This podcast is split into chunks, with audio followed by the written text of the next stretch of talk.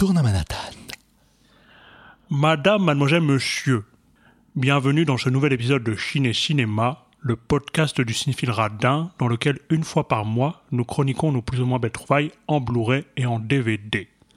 Avec moi pour animer cet épisode, ce n'est pas un contradicteur, ni un adversaire, mais un ami. Bonsoir, monsieur Greten. Bonsoir, monsieur. ça commence super bien. J'ai tout niqué, je suis désolé. En une seule prise, elle a été faite celle-là. Elle est parfaite, on la garde. Eh ben super. oui. Ah, donc vous avez euh, compris qu'avec mon imitation de Nicolas Sarkozy, aujourd'hui c'est émission spéciale politique. Alors, un documentaire, 1974, une partie de campagne de Raymond Depardon sur la campagne électorale de Giscard. Putain, c'est de bas. Franchement, non. J'annule cette émission. On fait pas de blagues sur Depardon, Je excusez-moi. vous en prie. Ah. Mais une fois suffisait, monsieur. Oui, bah tu l'as fait deux fois, c'est déjà une fois de trop. Non, mais une, une fois suffisait de vous excuser. Oh, putain. Attends. Ça, ça commençait tellement bien. Ça commençait bien. Et donc, une fiction inspirée de faits réels, JFK, film de Oliver Stone basé sur l'enquête menée par Jim Garrison sur l'assassinat de John Fitzgerald Kennedy. Donc moi, je m'occupe de la première partie. Allez, c'est quoi Je fais la deuxième? Je- Bah. je, suis pas comme ça, je fais la deuxième. Ah bah si t'insistes, tu pourras la faire. Donc euh, c'est parti avec euh, Giscard à la barre, 1974, une partie de campagne de Raymond Depardon, sortie en 2002. À Chamalières, le 8 avril 1974, M. Valéry Giscard d'Estaing a déclaré Je suis candidat à la présidence de la République française.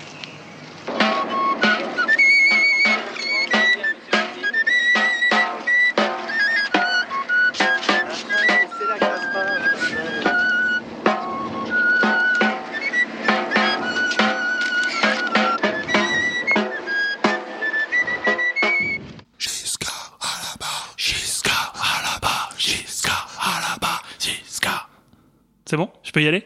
Vas-y. Merci. Alors, 1974, une partie de campagne. Déjà, on va couper net, hein, on dira 1974. J'ai découvert la première fois en licence art du spectacle. Coucou la licence, encore une fois.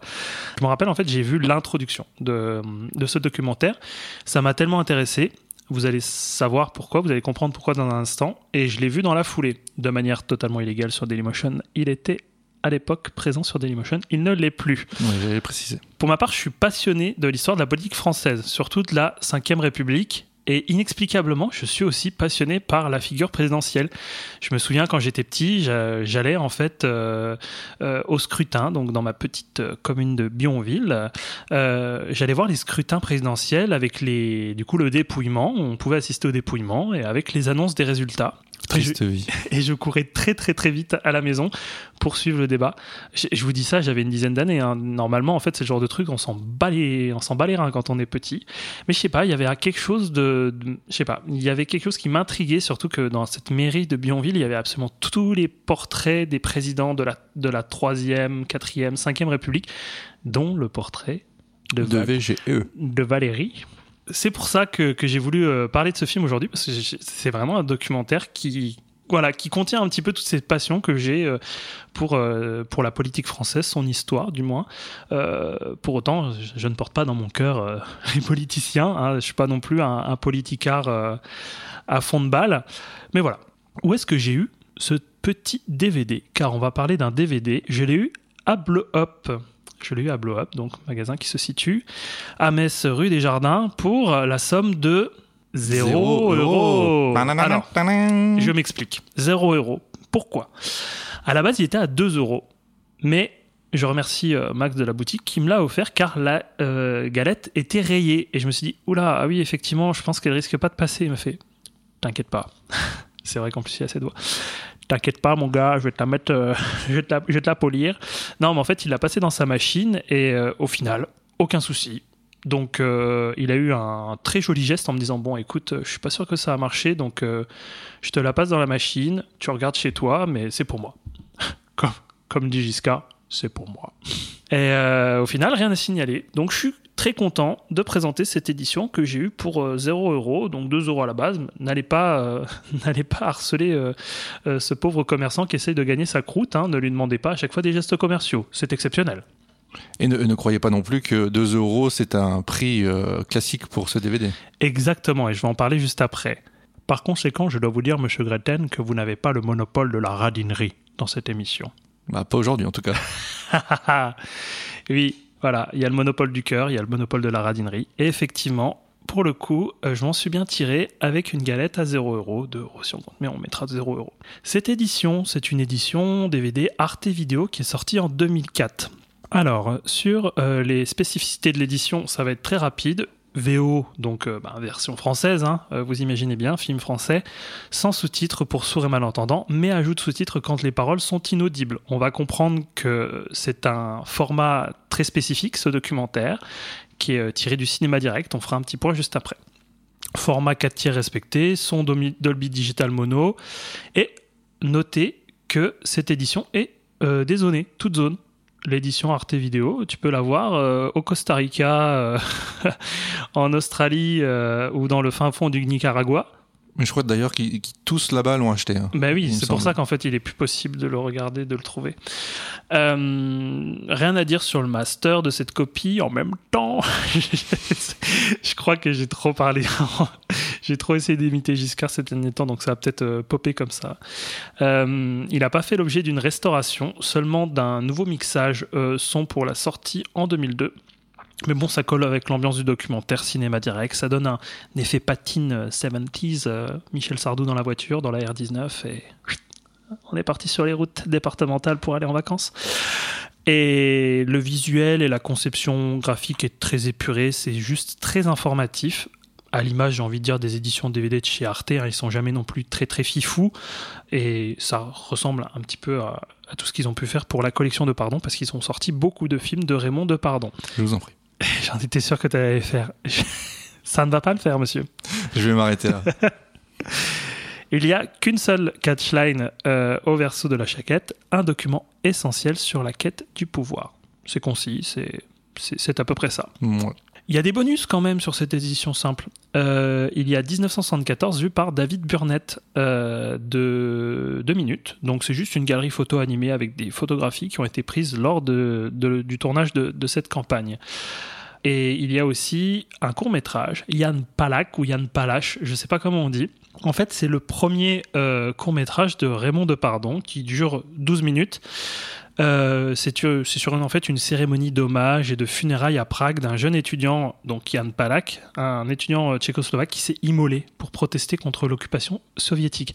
Ouais, c'est pas fun, hein. Non, c'est pas très gai, C'est pas très gai du tout, mais déjà on sent qu'il y y a un point de vue euh, qui est assez poignant dans, dans ce court métrage.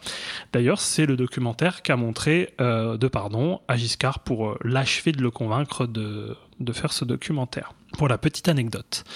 Pour terminer sur le DVD, est-ce qu'il y a d'autres éditions existantes? Ça va être rapide, il n'y a aucune édition DVD Blu-ray, euh, mais c'est disponible dans différents coffrets de pardon. Donc il y a un coffret qui s'appelle Presse politique avec 1974, Reporter ou Numéro 0, où il y a également euh, le coffret de pardon cinéaste ou encore un coffret anthologie de 29 films, donc 29 000, 29 000, 29 films, euh, courts-métrages et longs-métrages de Raymond Depardon. Ils sont tous disponibles chez Arte Boutique ou sur des sites de seconde main. C'est très, très, très difficile à trouver en édition simple en dessous de 10-15 balles. En occasion, hein. vous le trouverez pas en neuf parce que bon bah il commence à dater et je pense qu'il n'y a pas eu un énorme tirage. Et les coffrets, il y a tous les prix. Franchement, euh, les plus petits coffrets, donc les coffrets 3 films, vous pouvez vous en tirer autour de 25-30 balles. Euh, sinon, bah, l'anthologie de 29 films, euh, ça, touche, ça touche les 100 balles. hein. On part sur 90 balles et après ça ça, s'envole très très très vite. Donc, pour conclure sur cette édition, c'est pas la galette du siècle. on va se le dire, mais pour moi, je suis très heureux d'avoir trouvé ce film un petit prix comme ça parce que c'est pas facile de le trouver. Et c'est clairement la petite pépite que je vais exposer dans ma DVD Tech parce que bah déjà rien que voilà le documentaire je- je trouve extraordinaire. On va en parler juste après. Mais euh, voilà pour son, son contenu et sa rareté c'est je trouve que c'est une petite pépite. Comment tu l'as vu Quentin? Alors moi j'ai acheté une copie, euh, une copie neuve hein, directement sur Arte. euh, je crois que tu as même appelé le directeur euh, d'édition de, de, de, de chez Arte Vidéo Et tout à fait, voilà. Euh, je voulais pouvoir avoir un contact direct avec cette personne. Non, non, je l'ai vu par des moyens détournés. C'est- disponible gratuitement, illégalement plutôt. C'est inacceptable. J'ai même pas noté le nom du site, mais bon, il suffit de. C'est inacceptable. Bah, après, c'est c'est com- c'est compliqué. Hein. euh. Non, non. après, le problème, c'est que moi, quand je, le, le streaming que j'ai vu était pas de très très bonne qualité et je n'avais pas le droit aux sous-titres que tu as mentionnés. Ah. Donc parfois, ça posait un peu problème. Ouais, c'est un peu compliqué parfois. On va se, on va pas se le cacher. Alors, c'est un documentaire, mais il y a toutefois un synopsis au verso de la jaquette que je vais vous lire tout de suite. 1974. Si vous n'avez pas compris que ça se passe cette année-là, c'est que vous êtes endormi depuis le début de l'épisode. 1974. Valéry Giscard d'Estaing, alors ministre de l'économie et des finances, se lance dans une campagne à l'américaine. Tiens donc, ça me fait penser à un autre. moi aussi, ça me fait penser à quelque chose. Ça me fait penser à François Mitterrand d'ailleurs. À peu près le même parcours. Raymond Depardon suit le fringant candidat à la présidentielle. Il est partout, dans sa DS, dans son hélicoptère, dans les réunions avec son équipe de campagne, dans ses meetings, dans son bureau, quand Giscard attend seul les résultats du second tour. Depardon capte des instants rares. Après, il est pas dans son lit, il est pas dans sa salle de bain. Non, c'est intime mais pas à ce point. C'est vrai, hein mais Ouais. ça manque un peu quand même, je trouve. Alors, on va pas se cacher, je trouve que ça spoil un petit peu la fin, euh, l'issue du scrutin. Parce que moi, j'aurais bien voulu en fait ne pas savoir que, que Giscard d'Estaing soit élu à la fin. Mais bon, bref, hein, c'est ça, c'est une question d'édition. hein, on veut dire la fin ou pas. euh, voilà, bref. Alors, je me dois quand même d'introduire un certain contexte politique euh, et un contexte autour du documentaire. Je vais prendre ma plus belle voix. Alors, 1974, on est encore à l'ORTF. hein. 2 avril 1974, le président Georges Pompidou décède durant son mandat à la suite d'une longue maladie difficilement dissimulée. Alain Poher, président du Sénat, prend l'intérim de la présidence et des élections anticipées sont organisées en hâte pour le mois de mai. Jacques Chaban-Delmas, chef de file du camp gaulliste et successeur désigné de Pompidou, n'attend pas les obsèques de ce dernier pour annoncer sa candidature le 4 avril. VGE, jeune ministre de l'économie et des finances De Gaulle, de Pompidou, veut se démarquer de la majorité gaulliste. Issu du centre droit, se voulant libéral, moderne et réformateur, il présente sa candidature dès le 8 avril dans son fief de Chanona, dans le puits de Dôme. C'est parti pour une campagne éclair d'un mois qui verra la victoire de VGE d'une courte tête le 19 mai sur son opposant socialiste François Mitterrand avec 50,81%. Ça change en tout cas des dernières campagnes interminables. hein. Celle-là, elle dure un mois. Franchement, euh, moi, je, je suis content. Je me serais cru dans une chronique à France Inter. Là. France Inter d'il y a longtemps, hein, quand même. hein. Donc, vous le comprenez avec ce contexte, euh, l'idée d'un film sur la campagne naît ce jour du 8 avril où il annonce à Chanona sa candidature pour la présidentielle. À la suite de cette conférence de presse, VGE, les journalistes et photoreporters présents sur place, dont Raymond Depardon, regardent Paris en avion. Super le bilan carbone, hein? Oui, à l'époque, hein? on se posait pas trop la question. Merde. hein. Depardon glisse alors euh, l'idée à VGE de faire un film comme Primary euh, de Richard Leacock et euh, de Don Penbaker, sorti en 1960, so- 1960 pardon, qui est un documentaire qui suit la primaire des élections démocrates entre John Fitzgerald Kennedy et Humbert Humphrey. Je veux pas dire. de- C'est pas Robert Drew qui a fait ça? Robert Drew en fait a produit. Ah, d'accord, Voilà. c'est pas lui qui a réalisé. C'est ça. Euh, mais il y a, a un- a flou autour de ça à qui le film quoi. Mais euh, effectivement, c'est Leacock, Penbaker et Drew. En tout cas, c'est les trois quoi qui ont travaillé là-dessus. Mais Leacock et Penbaker, dont Leacock en fait, c'est lui qui a, a pris directement les images. Grand fan de Kennedy, VGE s'identifie et est intrigué. Et connaissant le travail de, de Pardon, parce qu'en plus VGE est féru de photographie, c'est vrai, hein, euh, il aime beaucoup la photo, il finit par lui proposer de le suivre tout au long de sa campagne. Donc euh, moi, je suis, je suis content en tout cas de faire 1974, parce que dès qu'on a parlé de, de faire un épisode spécial politique, dans ma tête, j'ai tout de suite pensé à Primary, parce que c'est un film que je n'ai toujours pas vu, mais que je fantasme depuis des années, mais impossible de le trouver.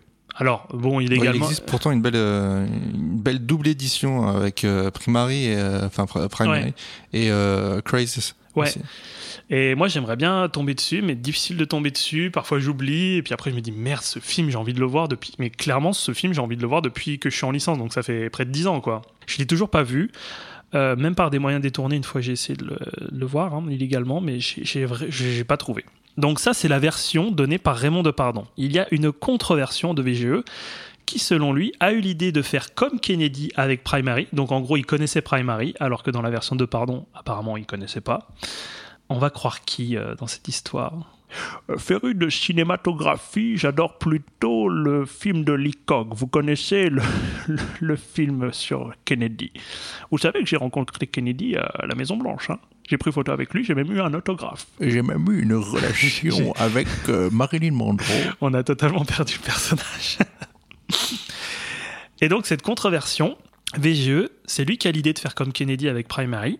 Et il se renseigne pour produire des archives de sa campagne, sans but de sortie ou de diffusion commerciale, mais selon lui, à titre historique et personnel, c'est pour moi. Qui croire? J'ai envie de un peu plus croire l'un que l'autre, mais bon, soit. Parlons de l'équipe du film. Alors, ça va, ça va être rapide, ils sont trois. Raymond Depardon à la réalisation, photographie. Donc Raymond Depardon, faut savoir que c'est un photographe et cinéaste français, documentariste, au- auteur vra- beaucoup de documentaires et de reportages, fondateur de l'agence Gamma, et c'est sa première expérience de long métrage. Bon, voilà, il n'a jamais fait aucun long métrage avant ça, et comme je vous ai dit, euh, Yann Palach, c'était apparemment sa seule expérience de, de court métrage jusqu'à présent. On est sur un format d'une heure et demie. hein. Exactement. Donc, euh, je sais pas, j'ai sorti quelques titres euh, de De Pardon que j'ai vus, Les Habitants. Alors, il y a Reporter que j'aimerais bien voir, Délit Flagrant également, La Captive du désert, Journal de France, beaucoup de séries, euh, une série documentaire, euh, bah, série de films documentaires euh, sur Profil Paysan, que c'est quelqu'un qui est très attaché euh, à, ses, racines euh, paysannes. Et donc, il a filmé, bah, dont ses parents et quelques, quelques, quelques personnes qui viennent, de, qui vient de, du, du milieu de la paysannerie. Je ne sais pas comment dire autrement. Au son, parce qu'il y a un preneur, un preneur d'au son, euh, Bernard Orsion, Ortion, je ne sais pas comment on dit.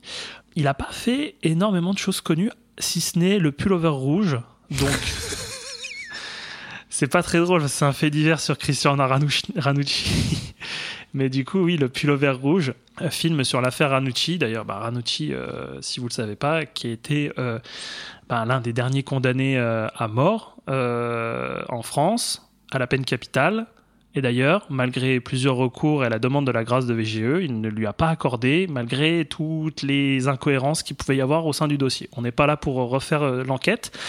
Mais voilà, Mais tu viens de niquer l'ambiance, quoi. ah bah oui, je nique l'ambiance. Et sinon, au montage, Bruno Zincon. Alors là, on va remonter un petit peu dans l'ambiance parce que Bruno Zincon, euh, il a monté euh, 19- 1974, mais il a réalisé un film qui s'appelle Gros dégueulasse.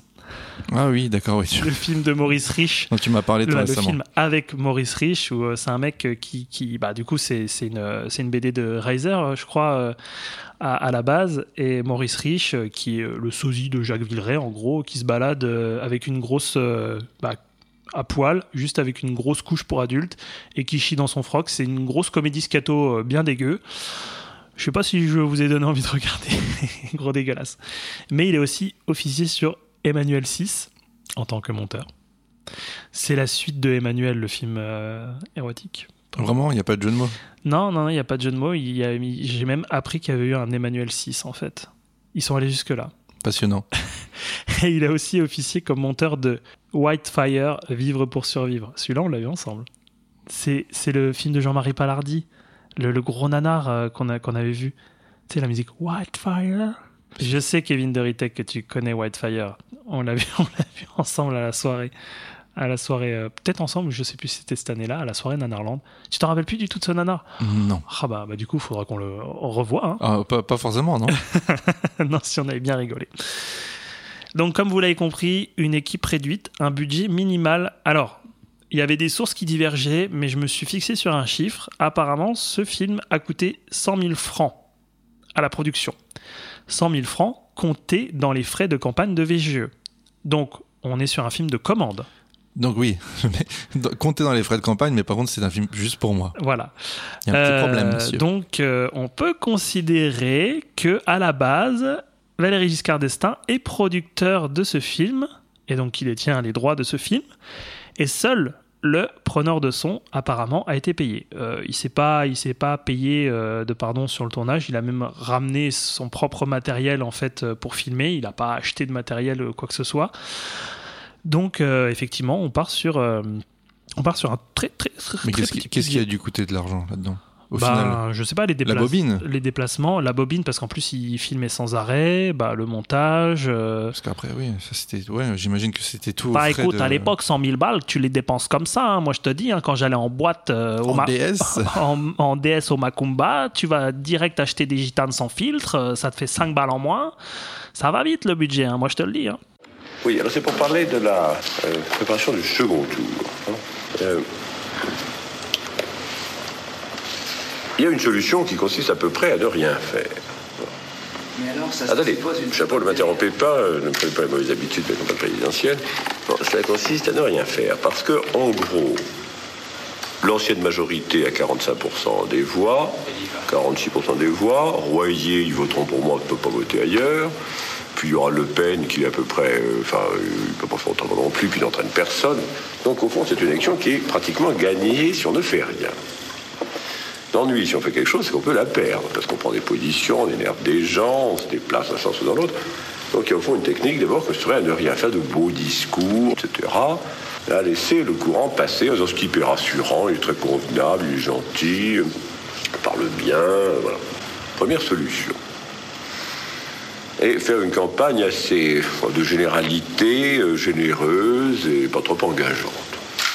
Et au fond, on est élu dans ce cas-là. Alors, je dois quand même passer, même, si c'est un documentaire, je dois passer par la distribution. Vous l'aurez compris, en premier lieu, Valéry Giscard d'Estaing. Euh, candidat éri à l'élection présidentielle, donc à l'époque ministre de l'économie et des finances, accompagné de Michel Poniatowski, qui est son directeur de campagne, mais qui est aussi à l'époque ministre de la Santé publique et de la Sécurité sociale. Autre personne présent, mais très brièvement, parce que vous allez voir que vous allez bouffer du Valérie, mais par paquet de 12, il n'y a que lui.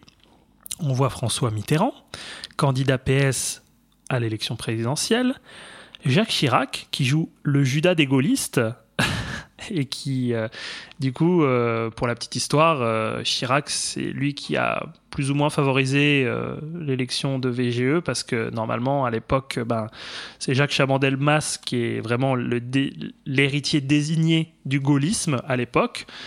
Et, euh, et Pompidou étant dans la veine gaulliste, ça devait être Jacques Chaban-Delmas qui devait, on va dire, se présenter et remporter. Et euh, VGE a créé une petite dissidence. Et Jacques Chirac, qui était à l'époque gaulliste et faisait partie du, groupe UDR, a fini par euh, petit à petit, sous le manteau, dire à pas mal de gens écoute, ce serait bien que tu tu ailles dans le camp de VGE plutôt de Chaban-Delmas. Et Chaban-Delmas a chuté de jour en jour dans les sondages et s'est pris une méga tôle.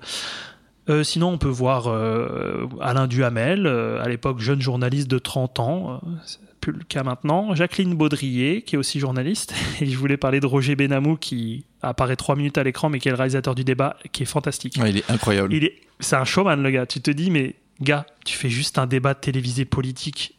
T'inquiète, quoi. Il n'y a, pas big deal. Ah bah mais- le mec était fait pour ça. Non, mais il est dingue. Puis sinon, on voit aussi Charles Aznavour. Mais on l'entend pas chanter. Alors oui, qui est la première chanteuse qu'on voit à c'est Dani. Ah, C'est Dani. C'est Dani. C'est Dani. C'est Dani. Dani.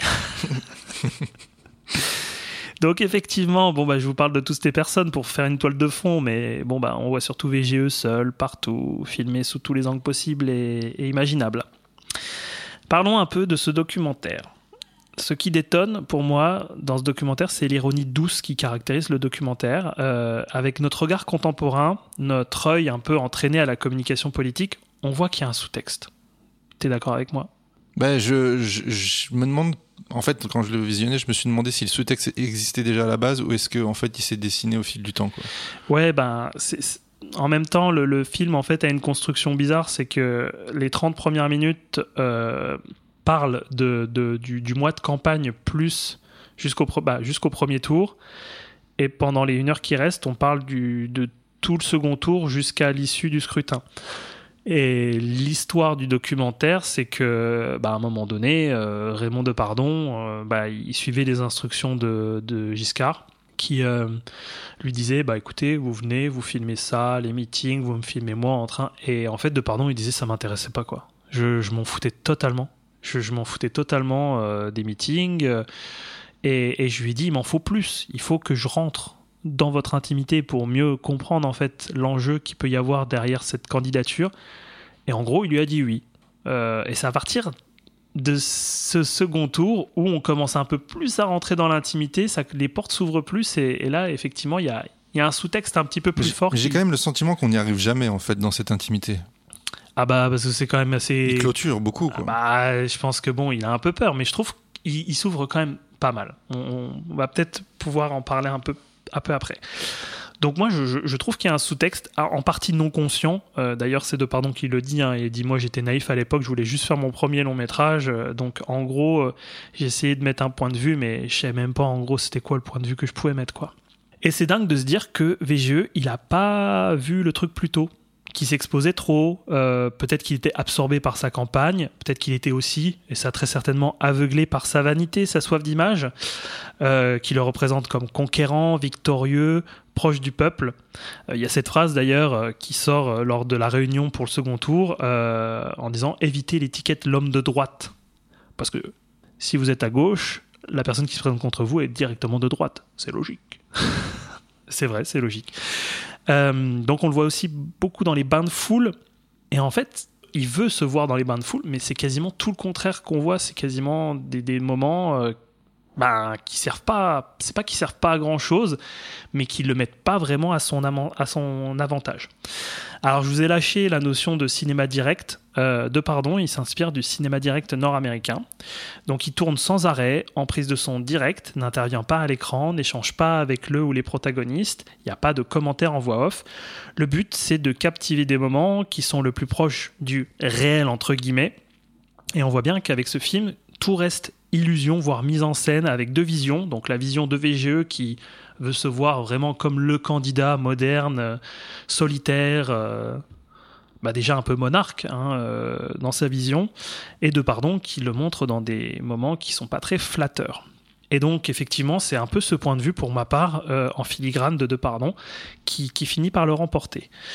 VGE, il déclare qu'il ne veut pas gouverner seul dans sa candidature, dans sa, en tout cas dans son annonce de candidature. Pourtant, on le voit tout le temps seul, marcher, filmer de dos, euh, dans des situations qui frisent le ridicule parce qu'on voit que c'est mis en scène. Je sais pas, cette intro en forêt où il est en complet costard Avec et son chien. avec son clébard et il le promène dans, dans random forêt. T'es juste à dire, mais gars, tu fais, fais, fais au moins semblant de, je sais pas, mettre des bottes ou un truc comme ça, tu vois. Je promène mon chien, voilà, un dimanche après-midi, après le gigot flageolet, euh, c'était plutôt pas mal. Bref. euh, Il y a aussi euh, dans sa bagnole, on le voit souvent dans sa bagnole. D'ailleurs, il, il conduit sa voiture comme un homme du peuple. Ça c'est formidable. c'est formidable. Mm. Il n'a pas, de- il a pas de chauffeur. Et oui, bon, je vais employer le mot de jupitérien. Peut-être que ça va vous dire quelque chose, mais effectivement, très jupitérien sur les pavillons de son ministère du finan- des Finances au Louvre, parce qu'à l'époque, effectivement, le ministère n'était pas à Bercy, c'était au Louvre.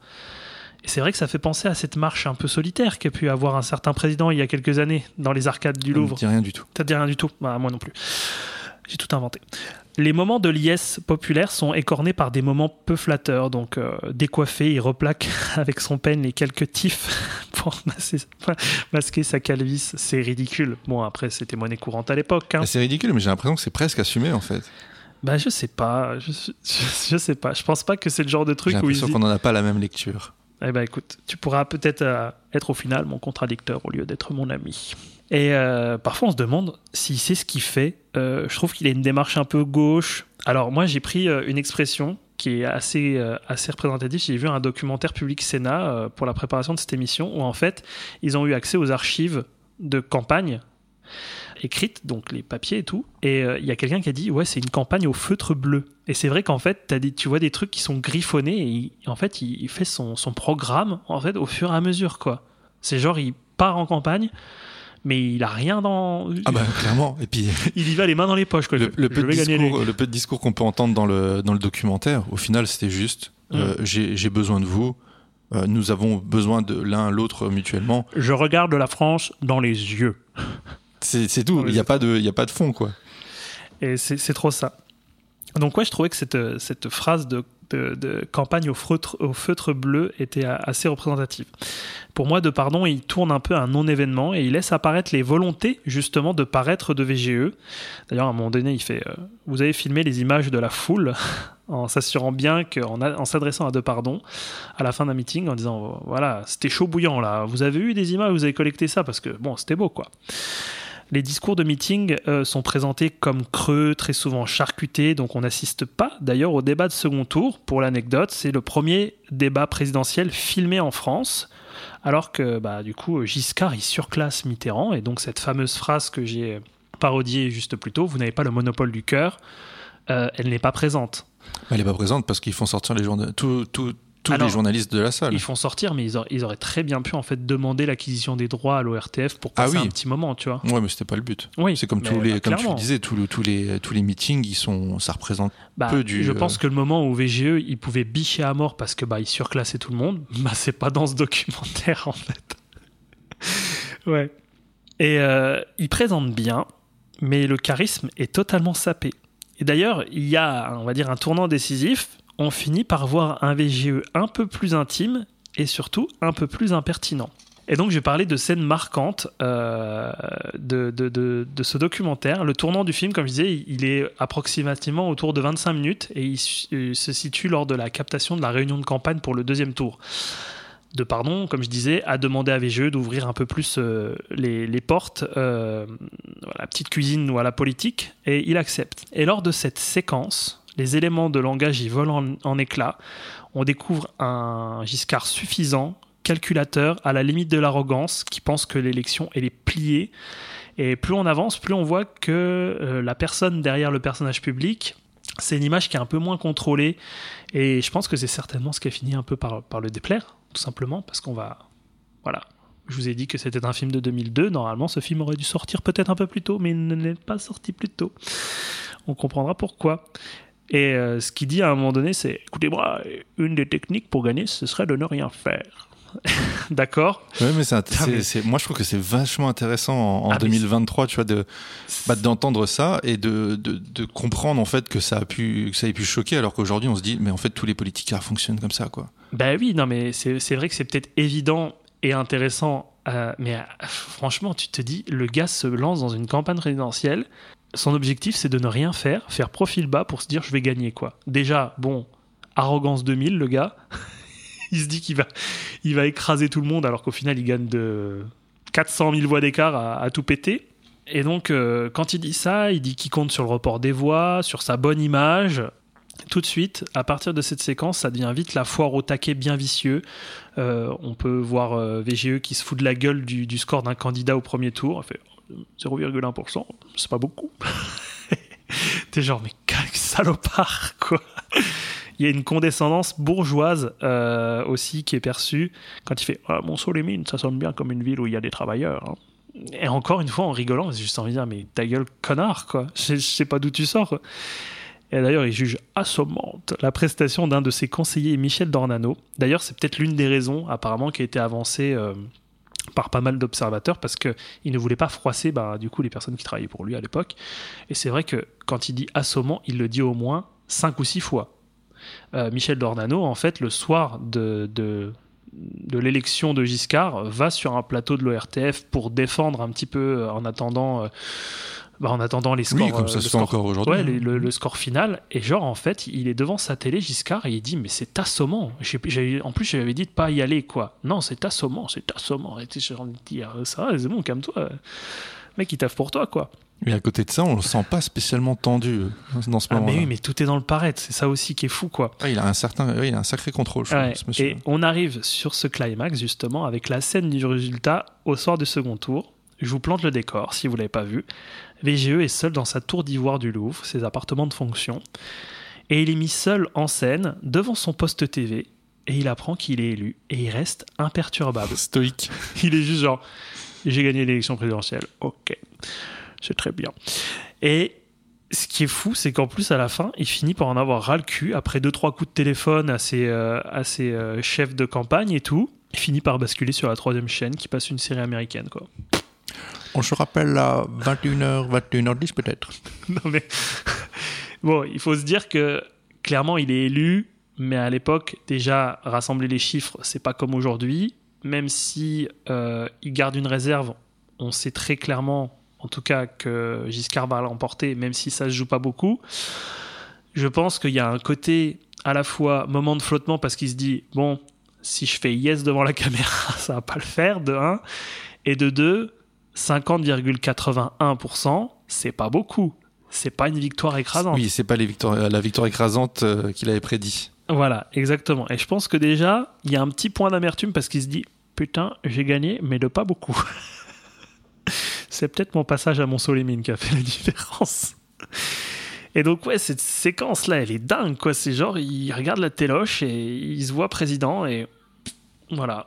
Allez, on passe sur la troisième chaîne de l'ORTF et puis, euh, et puis on continue, quoi. D'ailleurs, euh, c'est une mise en scène qui est clairement pour la postérité, quoi. Je pense que voilà, il se dit bon, je dois rester tranquillos, je suis élu président, c'est moi qui gère et tout. Il se met en stature et tout, et franchement, c'est, je trouve ça un peu ridicule quand même. Et d'ailleurs, euh, je mets en miroir en fait cette citation de Pardon qui dit Il n'oublie jamais la caméra. C'est un grand acteur, un séducteur, un manipulateur. c'est vrai en fait, clairement, ça se voit, ça transpire quoi. Pour terminer, il y a juste un mystère que j'évoquais euh, juste avant d'enregistrer avec Quentin.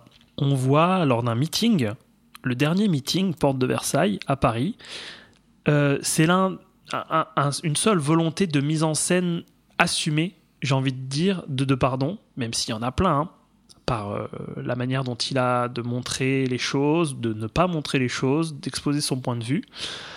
Il y a une chose qui m'a perturbé, c'est qu'à un moment, il y a un freeze frame, une image arrêtée sur Chirac lors de ce meeting. Alors c'est un geste qui est pas anodin de faire un freeze frame quand même dans un documentaire surtout quoi. Je ne sais pas ce que ça veut dire. C'est vraiment pour montrer le fait qu'il était là en coulisses. Je veux pas rentrer dans des surinterprétations. Bah, mais vrai non, que- Bah, alors on, on a complètement écarté cette hypothèse-là parce que euh, on le revoit après Chirac. Donc c'est pas, Mais tu trouves pas que c'est chelou même c'est bizarre. Moi, ça m'a fait un effet tout drôle. Je me suis dit ah tiens, Ah c'est chichi. Euh, J'ai dit ah c'est Chirac. Je me suis dit ah, ok donc peut-être qu'il avait eu très peu de temps d'image de Chirac et s'est dit je fais un freeze frame comme ça. On constate bien que c'est Chirac. Mais comme on le revoit après, en fait. euh, Ouais, mais je, je comprends pas.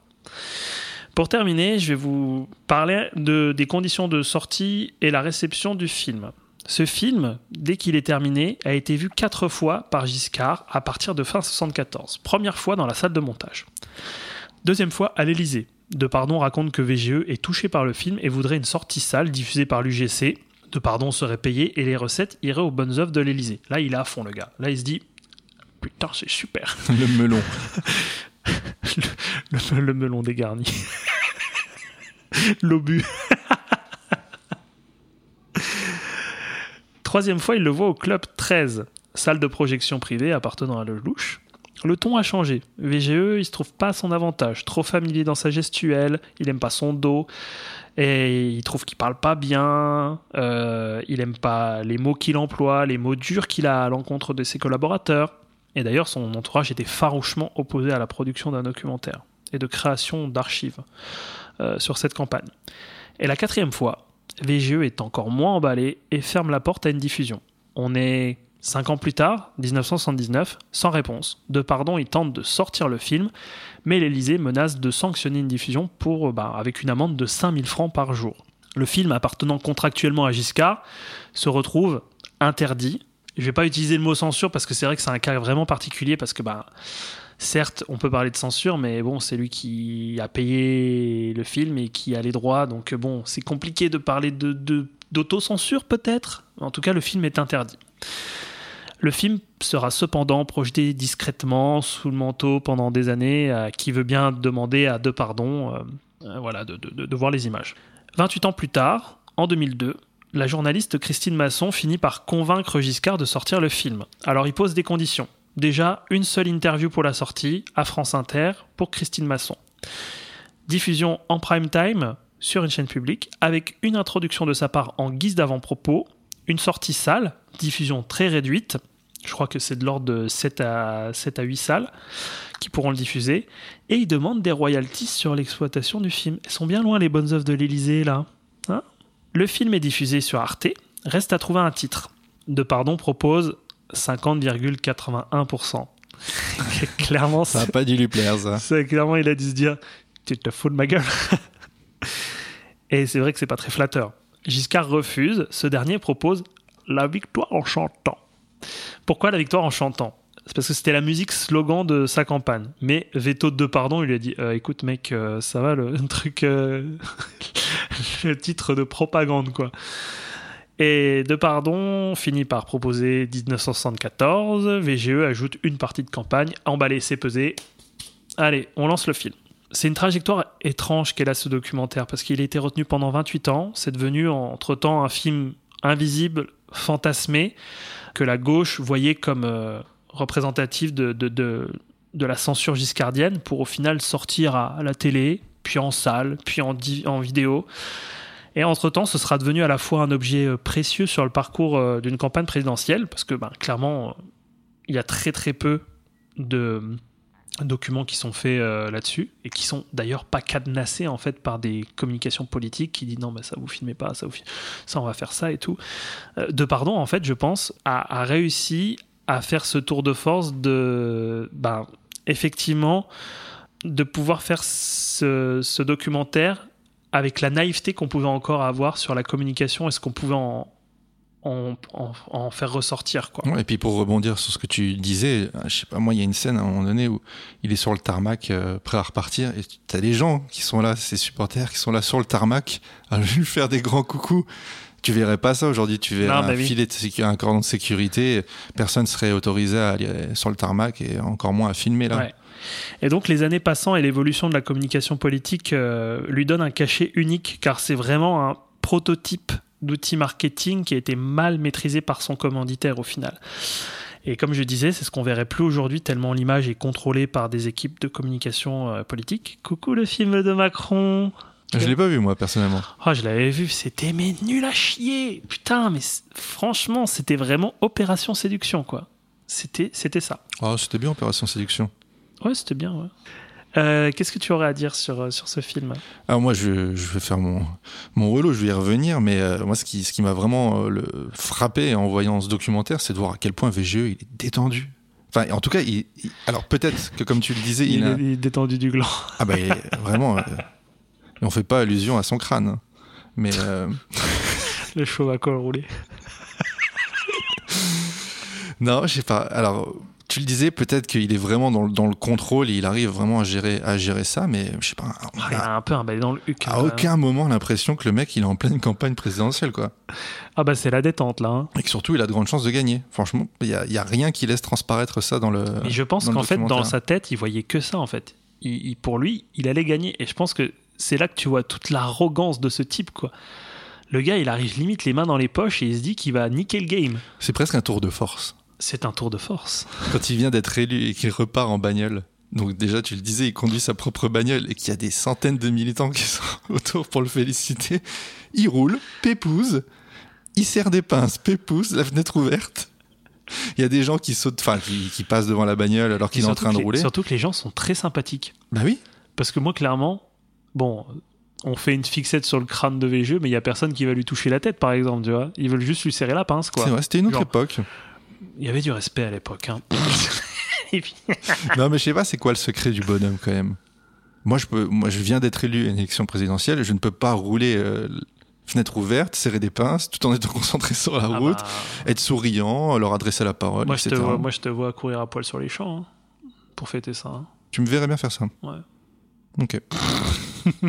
Tu le fêterais comment, sérieusement Je sais pas, je bois une 8-6 euh, bien fraîche. Ramenez-moi la mince, ramenez-moi le tonneau de rince cochon, je paye, je paye pour tout le monde. tu parlais de, de, de scènes marquantes, enfin, ou de- en tout cas de, de, ce que tu as préféré dans, dans le film. Moi, c'est le moment où il raconte pourquoi il a une calvitie quand il a fait une allergie à la casquette quand il était gamin. Ah bon? Oui Eh, Je sais pas. Tu te souviens pas de ça Je me souviens pas de ça. Non, ça n'existe pas. Ah salaud J'en étais sûr. Tu merde, j'ai loupé un truc. Non, les blagues à part. Moi, ce, qui, ce que j'ai trouvé peut-être le plus On, intéressant. on aime bien les chauves. hein. D'ailleurs, Ah il y, oui, en a- oui, oui. il y a- il y en a un de nous deux qui va finir par le devenir. Devi- devinez lequel. Ah putain. Ah, mais par contre, moi je replaquerai pas mes cheveux comme ça sur le dessus, hein, c'est mort. hein. Un petit coup de tondeuse, on Ah en non, parle boule à plus. Z, euh, 05, sabot 05 et on n'en Ah parle plus. hein.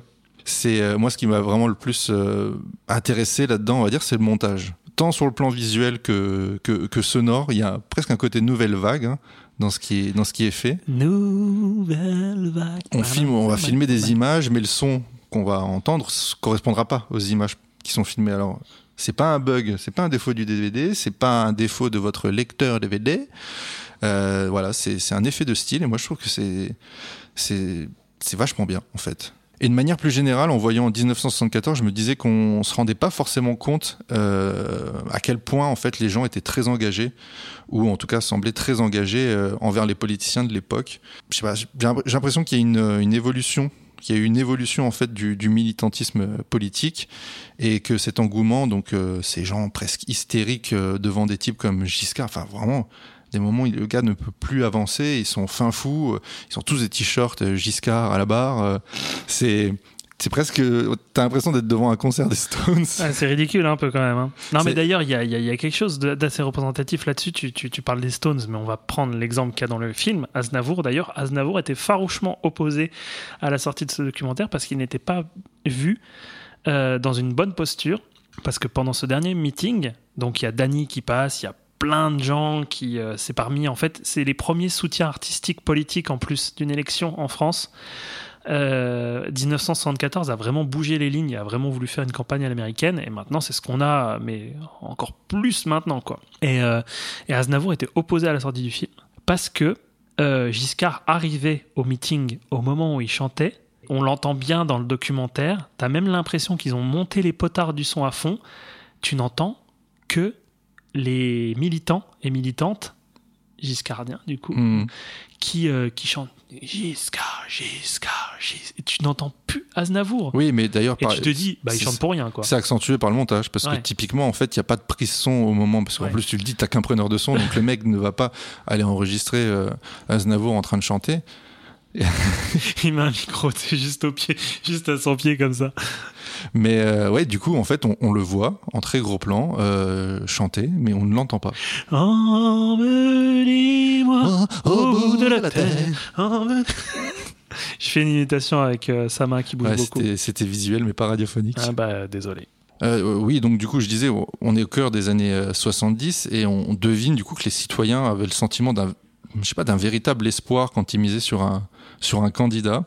Euh, J'ai l'impression que c'est deux choses qui se sont un petit peu perdues. Alors, il y a toujours des militants qui sont qui sont là derrière des candidats, mais je sais pas, cette cette cette force, cet engouement qu'on peut voir vraiment euh, dans, dans le documentaire, bah, qu'on peut voir, qu'on peut surtout entendre en fait, parce que moi, une, des choses aussi que, que je trouve intéressante, c'est que il filme en très gros plan tout le temps.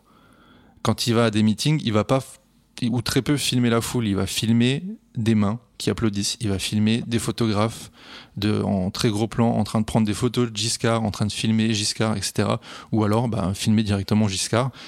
Et euh, je ne sais plus ce que je voulais dire, mais mais c'est que on, devine qu'il y, a- ouais, y avait une, je sais pas, une force, un truc. euh, Ah, je pense qu'il y avait de la naïveté. un soutien, bah peut-être, et que du coup, bon, voilà, après l'histoire a fait que on, a pas mal déchanté, euh, justement, bah, Je pense qu'aussi à l'époque, tu vois, tu pouvais vachement plus conserver une image politique forte, alors que maintenant, mais t'es- t'étais exposé de toutes parts ah bah, et, clairement, oui. et ça devient des guignolos. Ah bah écoute, euh, ça dénonce ici, un Chine Cinéma. C'est des guignols, c'est des guignols maintenant. Cla- cla- clairement, clairement, avec tous les tous les réseaux sociaux, enfin, je veux dire, t'as t'as- plus le droit à, à l'erreur, quoi. Le moindre petit pet de travers, la moindre petite faille, paf, t'es t'es- t'es baisé et puis tu perds des points dans les sondages, voire euh, t'es carrément écarté d'une campagne euh, présidentielle. Donc euh, oui, c'est sûr que c'est pas la c'est pas la même époque et les téléphones portables, ils sont pour beaucoup, je pense aussi. hein. Ah là là, tragédie du 21 e siècle.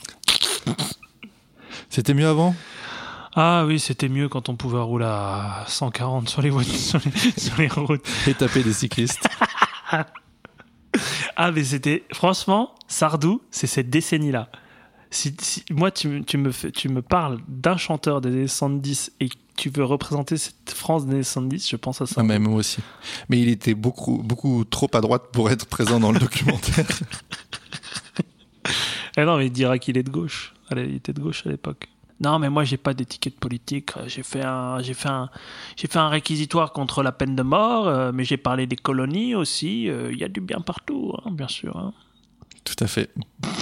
Ah putain, mon dieu. Bah voilà, pas grand chose de plus à ajouter. Je vous demande de vous arrêter. Oh, et placé au bon moment, ça n'a pas été préparé du tout.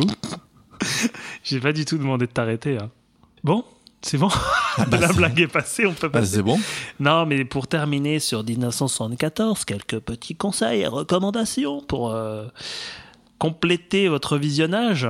Euh, je me suis basé, euh, c'est un peu mes sources en tout cas que je vais vous exposer.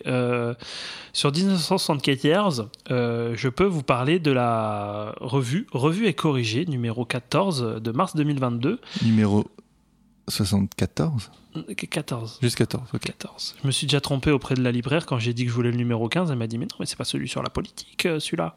Je dis Ah bah non, je veux celui sur la politique par contre. hein.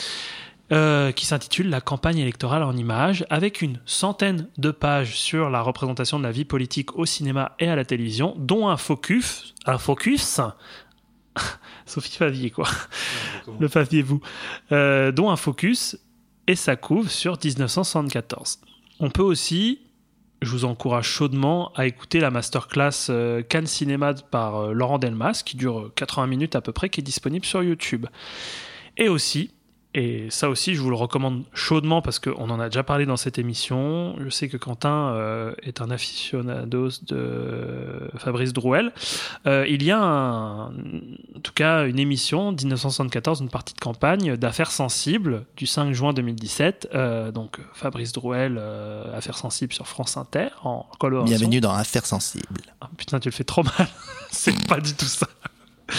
Qui fait une cinquantaine de minutes. Non, par contre, il a une voix géniale. hein. Fabrice, si tu nous écoutes, tu as une belle voix. Sur deux, pardon, je vous conseille une masterclass également qu'on peut trouver sur le site du Forum des images. Donc, il parle de toute sa carrière, mais il fait un focus aussi de quelques minutes sur 1974, qui, masterclass qui date de 2013. Et plus généralement, sur Giscard, si vous avez envie de le découvrir. je le perds. Ça y est, j'ai perdu, je pourrais plus le faire. Mais tu feras gaffe parce que quand tu parles normalement, t'as encore des airs de Giscard dans le, ton- dans le son de ta voix. D'accord. Il y a 1974, l'alternance Giscard de Pierre Bonté-Joseph, qui est un documentaire euh, qui date de 2019, qui était produit par Public Sénat en partenariat avec les Archives nationales. Donc c'est celui dont je vous parlais plus tôt euh, sur euh, la découverte en fait euh, des documents, des archives papier sur, sur la mandature de, Giscard. Et il y a aussi, je pensais jamais parler de Laurent Delahousse dans Chine et Cinéma, mais il y a l'émission Un jour, un destin, un jour une histoire, un jour un... bref, un jour quelque chose, qui s'appelle Giscard, l'homme qui voulait être aimé. Et je pense que ça définit un petit peu ça. Oui, tout à fait. Je suis C'est d'accord. quelqu'un qui voulait être aimé, effectivement. Donc c'est un documentaire de Erwan Lelouette, Lelouet, Lelouette et de Laurent Delahousse. Euh, un, un qui en tout cas n'aura pas de problème avec la calvitie, Laurent Delahousse, qui est disponible sur YouTube également, qui dure à peu près euh, 1h50. Il n'a pas non plus de problème pour faire son lit. Oh la vache. Et Ouh, ça pioche, ça pioche là. Eh bien. Lui est bien. Bravo.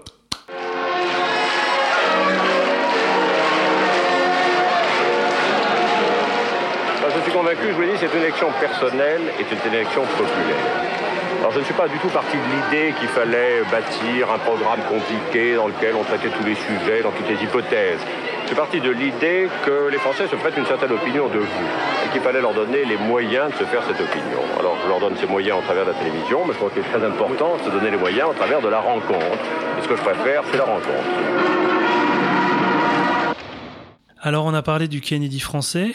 On passe de VGE à JFK avec le film de Quentin. eh oui, bien sûr, on va parler de JFK ou JFK d'Oliver Stone sorti en 91.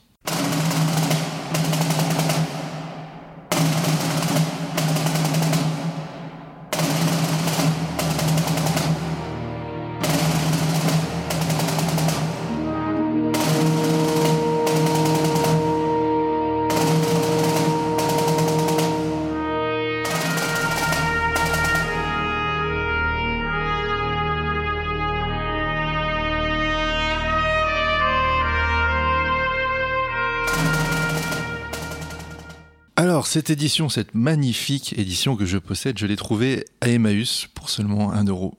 Elle est belle, hein. Elle est magnifique. Je, je- je suis jaloux. Non, clairement, elle en valait clairement pas plus. Euh, c'est une édition Warner, euh, Snapcase, donc euh, cartonnée, datant de 99. Donc, on a peut-être un début d'explication à pourquoi elle est pas terrible.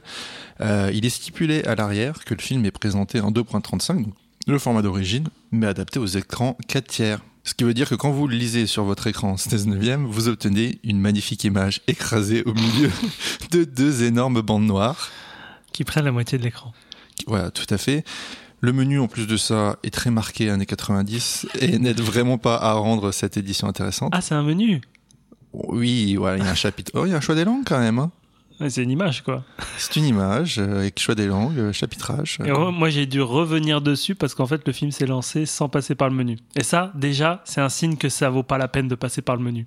Le film, il est quand même proposé en VF et en VOST avec, comme d'habitude, chez la Warner, une multitude de sous-titres. Donc, la Warner distribue, distribue leurs DVD à l'international, ce qui fait que qu'ils éditent euh, une copie. Et ensuite, on a juste besoin d'adapter la jaquette aux différents pays. Et on va pouvoir en parler davantage.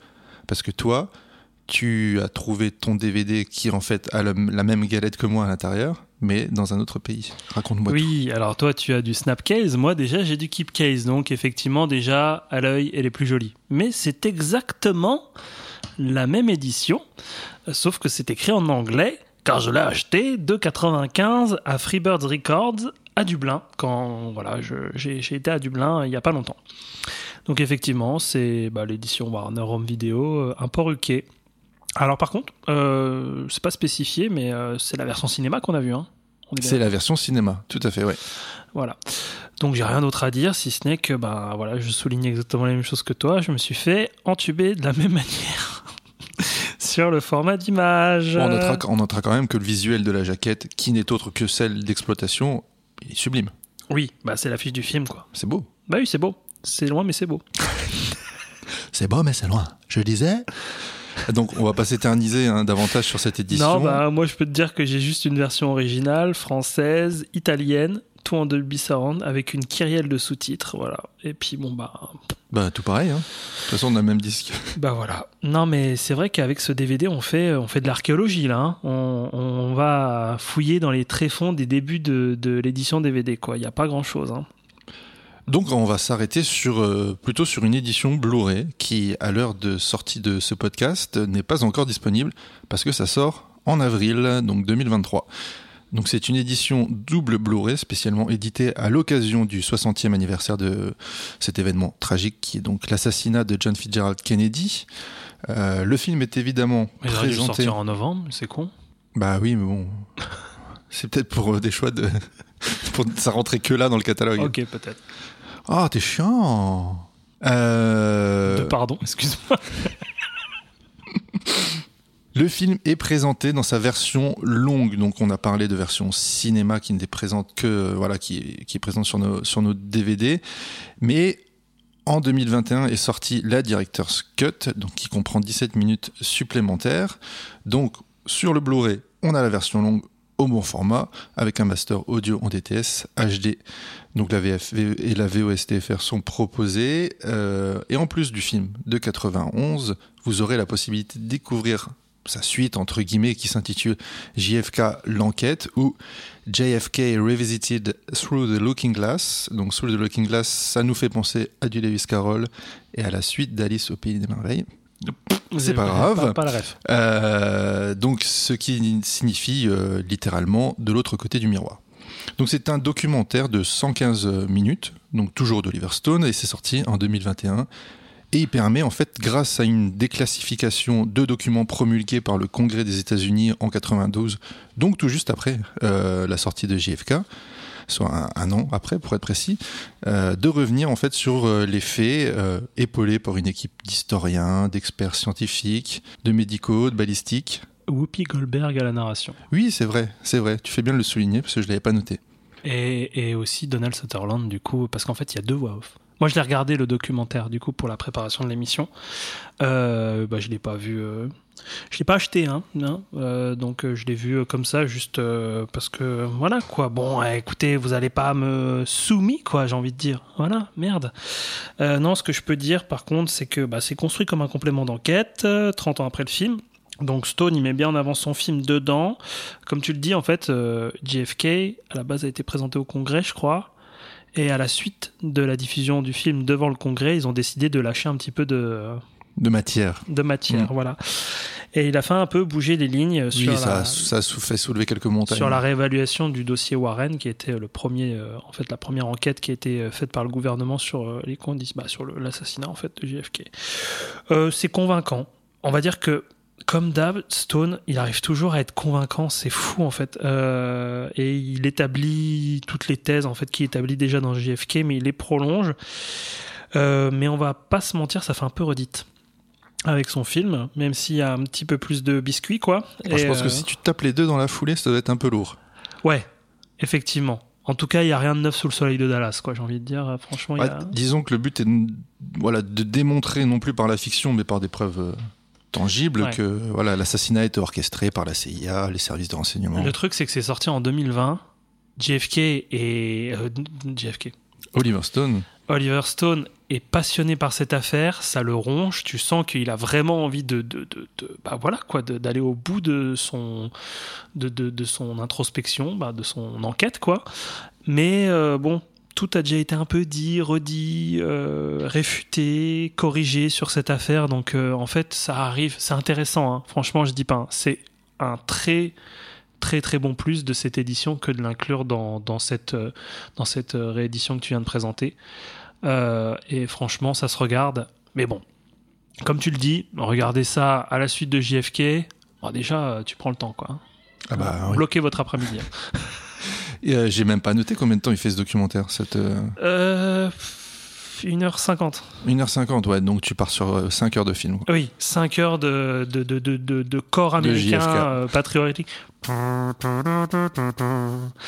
Et puis euh, beaucoup de beaucoup d'images d'archives. Tout à fait. Pour, euh, pour euh, compléter l'édition, euh, les Blu-ray euh, contient, euh, contiennent, les Blu-ray contiennent euh, quelques bonus, à savoir une fin alternative pour le film de 91 et un entretien avec Jean-Baptiste Toré, donc historien du cinéma. C'est quoi la fin d'alternative JFK Il est pas mort au final? Exactement, putain, mais tu pouvais pas te taire, sérieux? Et euh, pour JFK l'enquête, on a deux entretiens, euh, un avec, euh, bah en fait les deux sont avec Oliver Stone, euh, l'un au festival de Deauville et l'autre à l'avant-première du film à Paris. C'est précommandable sur tous les sites que vous connaissez et ça coûte 25 euros. Toi, tu l'as acheté, toi. Ah, je suis tenté, vraiment parce que l'édition que j'ai là est tellement dégueulasse C'est vrai que je la vois d'ici, elle pique les yeux. hein. et que je surkiffe tellement le film que je serais presque prêt à lâcher 25 balles. Retenez bien, hein. retenez bien ce qu'il vient de dire, retenez bien. Je peux toujours le couper au montage. Les pinces se desserrent. Allez, synopsis au versu de la jaquette. Non, eh, tu, Tout à tu fait. piques mon truc là. Ouais, ouais, je sais pas. je- En fait, j'aime bien. Tu, tu finis d'aller sur Allociné, des trucs comme ça. Oh non. Ou de faire pas- ton propre Voilà, je faisais mon propre synopsis. Monsieur, s'il vous plaît. C'est compliqué à faire ce synopsis, son synopsis sur ce film. Tu trouves? Bah, c'est Bah, difficile à synthétiser. Vous verrez. Le 22 novembre 1963, John Fitzgerald Kennedy est assassiné à Dallas. Trois ans plus tard, Jim Garrison, procureur de la Nouvelle-Orléans, se penche sur l'enquête. Il décide d'éclaircir les nombreuses questions suscitées par ce meurtre, au péril de sa vie familiale et de sa carrière. Pas si compliqué que ça. Non, ça va au final. J'aurais pu le faire en fait. Mais il est bien, c'est pour ça que je l'ai gardé. À l'équipe, Bah voilà, euh, tout n'est pas acheté sur cette édition alors. un synopsis. Bon, en tout cas, dites-vous que ça part direct en brocante pour moi. hein. Le mien. Donc tu fais une annonce là? Oui, je le vends. Combien? Je l'ai- 2,95. Je l'ai mis à 2,95. Allez, ça part à 2 euros. On va laisser peser. Oh, il, il est généreux. En tout cas, chez moi, il est classifié. Bah, il est classi- cla- au niveau de la classification, il est déconseillé au moins de 15 ans. Voilà. Ah, tu veux que je te dise, moi, sur ma jaquette, c'est tout public. Hein Ah, bah tiens. Comme si une tête qui explose euh, à bord d'une bagnole, ça posait pas de problème. Ah bah, bon bah, c'est parce qu'en fait, on sait que c'est une pastèque, c'est pour ça. Non mais par contre, juste pour terminer sur l'édition, on le dit et on le répète, faites attention avec les vieux DVD parce qu'on se fait toujours niquer. C'est toujours le cas. Là, la preuve en est, c'est qu'en plus, même moi avec mon import, c'était écrit juste 2,35 euh, white, white screen. Donc je me suis dit, ok, il y a aucun souci, Bah, même toi- si la jaquette est vieille. Toi, ça aurait pu passer, ouais. ouais, sauf que Moi, c'est fait- précisé quand même. J'ai pas, j'ai pas spécialement regardé, mais c'est à une époque où je, je, je faisais pas forcément attention à ça. Non, mais moi, moi, en plus, je me fais d'autant plus niquer que toi parce que moi, je fais moins attention à ça. Et je me suis fait déjà fait avoir sur 2010, sur JFK. Non, mais c'est un complot, quoi. Merde. Je pense que tu vas t'en remettre. Bah, j'avoue que ça m'a ça m'a coûté de le regarder dans, dans ce format. Bon allez, l'équipe technique, à la réal et au scénario. Nous avons donc Oliver Stone. Oliver Stone, c'est Platoon, Wall Street, né un 4 juillet, Natural Born Killers, que tu adores, que je vais t'offrir sûrement en, en édition collector euh, Blu-ray, Steelbook. Nixon, et voilà, j'en j'en passe W. euh. Mais aussi des petites pépites euh, en tant que scénariste. Et ça, on le sait pas forcément. Euh, c'est par exemple euh, lui qui a écrit Scarface de De Palma, L'année du dragon de euh, Michael ou Michael, je sais même plus comment on dit. C'est Michael. C'est le Mika. C'est le Mika, Mika Chimino. Michael Chim-. Chiminé, Chim- Chiminé. Ou même Conan le barbare de John Milius. Ça, c'est un bon film. Bah, les trois que j'ai cités sont des bons films. Oui. Non? Bon, d'accord. Ah, Scarface, vous le savez Oui, très oui, bien, ok, je pense ok. pas encore. Stop, arrêtons-nous là. je vous demande de vous arrêter. Et à côté, produit euh, ses films et ceux des autres, dont l'excellent The People versus Larry Flint de Milos Forman. Larry Flint en français. Ah, il est sorti il y a pas longtemps celui-là. Chez ESC. Ah, chez ESC, oui, d'accord, Ouais, oui. ouais, c'est un vieux film, monsieur. Non, non, non, non, mais j'ai envie de le voir celui-là. Au scénario également, il y a un certain Zachary Sklar qui est journaliste, professeur de journalisme aux États-Unis. Euh, ce journaliste, en 87, rencontre Jim Garrison, donc le vrai procureur de la Nouvelle-Orléans, incarné dans le film par Kevin Costner. Ils commencent à écrire tous les deux euh, un manuscrit qui retrace l'enquête de Garrison. Ce manuscrit deviendra euh, l'année suivante le livre On the Trail of the Assassins et Stone en achètera rapidement les droits. Le scénario ne repose pas uniquement sur ce livre, mais aussi sur un autre ouvrage du nom de Crossfire, The Plot That Killed Kennedy, écrit par Jim Mars. Donc Jim Mars étant qualifié par Wikipédia d'essayiste américain et théoricien du complot. Le montage, et Dieu sait qu'il contribue à la réussite de ce film, le montage. Il est assuré par deux monteurs. Donc le premier, c'est Joe Hutching, qui a d'abord. Atching qui a déjà collaboré avec Stone sur Wall Street, est né un 4 juillet, puis voilà, va continuer avec euh, The Doors, le, bi- le biopic sur euh, Jim Morrison. Il a également monté des films, euh, des films de Cameron Crowe, donc comme ça presque célèbre, Vanilla Sky et Jerry Maguire. Le second monteur, c'est Pietro Scalia et JFK, le premier gros film sur lequel il travaille. Il avait auparavant monté un DTV, mais voilà, c'est tout ce qu'il y a, c'est tout ce qu'il a à noter. Et il fera ensuite, franchement, des tas de super films comme Mort ou Vif de Sam Raimi, euh, une petite pépite, voilà, le montage il est aussi dingue. Euh, et puis après, il passe euh, la bague au doigt à Ridley Scott. Ah bon? Ah, ils vont collaborer. euh, Ah, d'accord. ils vont collaborer euh, sur un paquet de films. Voilà, Gladiator, la chute, gâteau.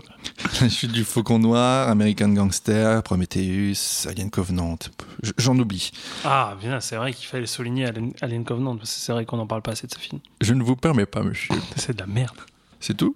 C'est de la merde J'ai pas de ligne de défense. Plus récemment, il a, il a monté Ambulance de Michael Bay. Alors, je vous en parle parce que je, je l'ai je l'ai vu assez récemment. Et euh, d'un point de vue purement scénaristique, c'est à chier, on va pas se mentir. Mais c'est suffisamment bien foutu pour être regardé. Ouais, bah c'est pas ce que tu m'as dit la première fois. hein. Qu'est-ce que je t'ai dit Ah, tu m'as dit, ah, euh, j'aime bien, hein, j'aime bien. Ah bah j'aime bien. Ah, j'aime J'ai bien. passé un bon moment devant Ambulance de Michael Bay. Ambu LA, Hans. Ah, c'était présenté comme ça sur l'affiche Ouais, sur l'affiche, en fait, ils mettent le LA de ambulance. C'est incroyable. Non, mais Ça m'a complètement échappé. cette idée de génie. Et on peut déjà le dire, euh, pour ce qui est des distinctions, ces deux monteurs remportent en 92 l'Oscar du meilleur montage. Et c'est mérité, monsieur, bien sûr. Oui, bah oui, parce que c'est vrai que. C'est un travail de titan. Ah, le montage, là, tu le vois. hein. C'est, ça pique un peu les yeux parfois. C'est Ouais. épileptique. Franchement, c'est épileptique, c'est le mot. Frénétique aussi. Oui, frénétique, ça marche aussi, explosif. La photographie, c'est l'heure de Robert, euh, Robert Richardson. Et pour ça, il remporte l'Oscar de la meilleure photo. Voilà, je, je vous cite d'autres films sur lesquels il a bossé. Ça vous donnera une idée du talent. Euh, Casino, À tombeau ouvert, on le cite jamais assez. Aviator, Shutter Island, Hugo Cabret, voilà, c'est pour ce qui concerne Scorsese, Kill Bill 1 et 2, Inglorious Bastards, Django Unchained, Levi Salopard, Once Upon a Time in Hollywood, ce qui concerne Tarantino. Et pour ce qui est de pour ce qui est d'Oliver Stone, voilà, né un 4 juillet, Salvador, Platoon, The Doors, Talk Radio, Entre ciel et terre, voilà. Il a travaillé avec trois gars, quoi. Il a travaillé avec trois gars, mais pff, trois pontes. Trois pontes. Et la musique, la musique, voilà, c'est John Williams. Et euh, je ne sais pas si c'est très utile de, de le présenter. En tout cas, lui n'a pas gagné l'Oscar, même s'il a été euh, nominé. Oh, le gros nul Loser. Ah, such a loser Pour ce qui est de la distribution, euh, on fait vite le constat qu'un qu'un monde fou joue dans ce film. Je crois que, en fait, en 91, la question qu'on te posait à Hollywood, c'est Tu n'as pas tourné dans JFK, non? Bah si si, c'était moi derrière là, le comptoir. Il y a une tripotée de, de gens connus, euh, et donc à commencer par Kevin Costner, donc euh, Bande avec les Je m'attendais pas. les incorruptibles, donc c'est lui qui joue le rôle de Jim Garrison, Sissi Spacek, Carré au bal du diable, La balade sauvage, dans le rôle de sa compagne Liz. On a l'excellent Gary Oldman, Dracula, Léon, la trilogie Star Wars de Nolan, qui joue le rôle du méchant Lee Harvey Oswald, le principal suspect de l'assassinat de Kennedy. Il y a Kevin Bacon, euh, qui campe un type euh, homo- homosexuel qui gravite autour d'un pseudo-commando activiste. Il a un de ses accents redneck, mais. euh, oh, mon dieu, quoi. Sacrée pas- touche. Ah ouais, je fais pas attention à ça normalement, mais là, c'est genre. On a Michael Rooker, donc Henri, portrait d'un serial killer. Michael, s'il te plaît. Mick, Mi- le Mick, le Mick Rooker, Le Mick Karaoke. qui joue Bill Broussard. Donc voilà, c'est c'est un, un mec qui va épauler euh, Jim Garrison dans son enquête. C'est Oui. qui, c'est qui son grand-père? C'est Papy Broussard. elle est bien, elle est bien. Euh, on a Joe Pesci. C'est la tête brûlée du commando. euh. Franchement, c'est un sketch, mec. Alors, il est un peu en roue libre, quand même. Ah bah à cette époque, je pense qu'il était en roue libre sur pas mal de trucs. Je, hein. pense- je pense qu'il devait prendre des trucs, c'est pas possible. Ah mais je pense qu'il roule à la coke. Ouais, ouais, il y a de fortes chances. On lui posera la question quand même parce qu'on voudrait pas l'accuser à tort. Bah mais- franchement, en plus son anniversaire c'était hier. Parfait. Bah voilà, je le dis. Super. On enregistre le jour d'après l'anniversaire de Joe Pesci et vu comment euh, il est aujourd'hui, je pense que clairement ouais il tournait. euh, il- tu veux dire qu'il va pas très bien? Ah bah il- oui il est pas non plus dans n'a une forme olympique. Ouais, il est affaibli quoi. un petit peu oui. Et ça te fait rire. Non mais j'essaye de, de, de, de me souvenir en fait qu'est-ce qu'il dit dans l'arme fatale avec sa voix française là. Ok. Ok. Ah voilà c'était. Ok, ok, ok. Ah bah c'était ah, c'était pas ah, c'était pas difficile à trouver. Ok ok. Ok, ok, ok, ok. Il devait avoir à l'Oscar normalement sur cette ligne de dialogue. Il devait l'avoir. Bon, sinon, on a Tommy Lee Jones qui joue Clay Shaw, euh, c'est paraît-il, lui qui tire, qui tire les, les ficelles de l'assassinat et du groupe anti-Castro. Intéressant aussi de noter que le vrai Jim Garrison joue le rôle de Earl Warren, donc le juriste et homme politique euh, qui a, on va dire, c'est- ça, guidé, c'est- ça, euh, c'est drôle parce que dirigé cette commission. ça c'est drôle parce qu'en fait il, il- il tire à boulet rouge sur Earl Warren. Mais oui, C'est rigolo. c'est marrant ça quand même. Ouais, c'est rigolo. Et, et il est vraiment bien dans ce rôle-là. hein. Oui, bon on le voit pas énormément non plus. Non, mais il a une gueule, ça lui va bien, la, la, la tunique. Là. Voilà, il y a encore tout un tas de- d'actrices et d'acteurs que j'ai pas cités, mais euh, je j'ai Ah bah attends. j'ai pas tu- trois heures devant moi. Ah bah attends, si, il y a quand même euh, Martin Sheen. Ah, tout à fait. Oui, oui, à la voix off. hein. Fais pas style, on a dû le redire parce que tu pensais qu'il était dans le film alors qu'on le voit pas, il est pas crédité. Mais non, c'est pas vrai, je sais, je sais tout de JFK, tu m'auras pas. Hein. Tu Il y, a, m'auras pas. il y a aussi John, euh, John Bonbon, John Candy. Celui qui joue dans Rasta Rocket. Tu parles de John Kennedy. Non, de, de John Candy. Ah oui, il est magnifique, lui. Ouais. Non, vraiment. Il y a aussi celui qui joue dans Jurassic Park, mais j'ai oublié son nom.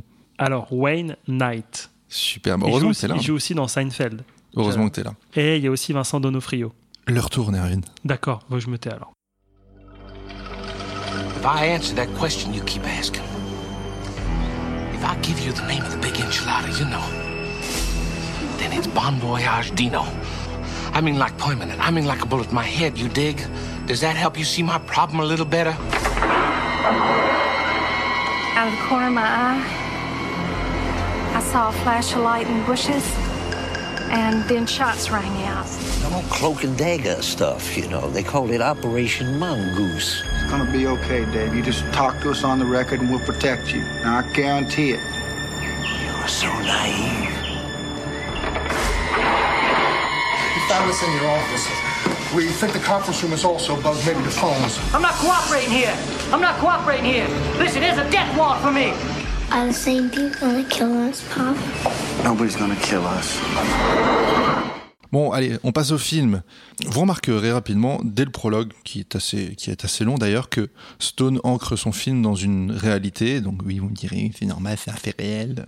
Donc, Bah oui, c'est normal, c'est un fait réel. Quand bah, euh, oui, mais ça permet quand même de le rendre un peu plus crédible. Et euh, mais c'est aussi dans le but de, de mettre un énorme coup de projecteur, voilà, sur cette machination, en tout cas ce qu'il qualifie de machination, qui est l'assassinat de Kennedy, sachant que le film derrière sera vu à une échelle euh, mondiale avec un gros casting, on sait très bien que ça va avoir un impact très fort. On divertit avec JFK, mais surtout on informe ses spectatrices et spectateurs du monde entier. C'est divertissant. C'est très bien ce que tu fais. Parce que je pense qu'en 80, voilà, début 90, on connaissait pas tous les détails de, de cette affaire. Non, très certainement pas. Comment Stone s'y prend?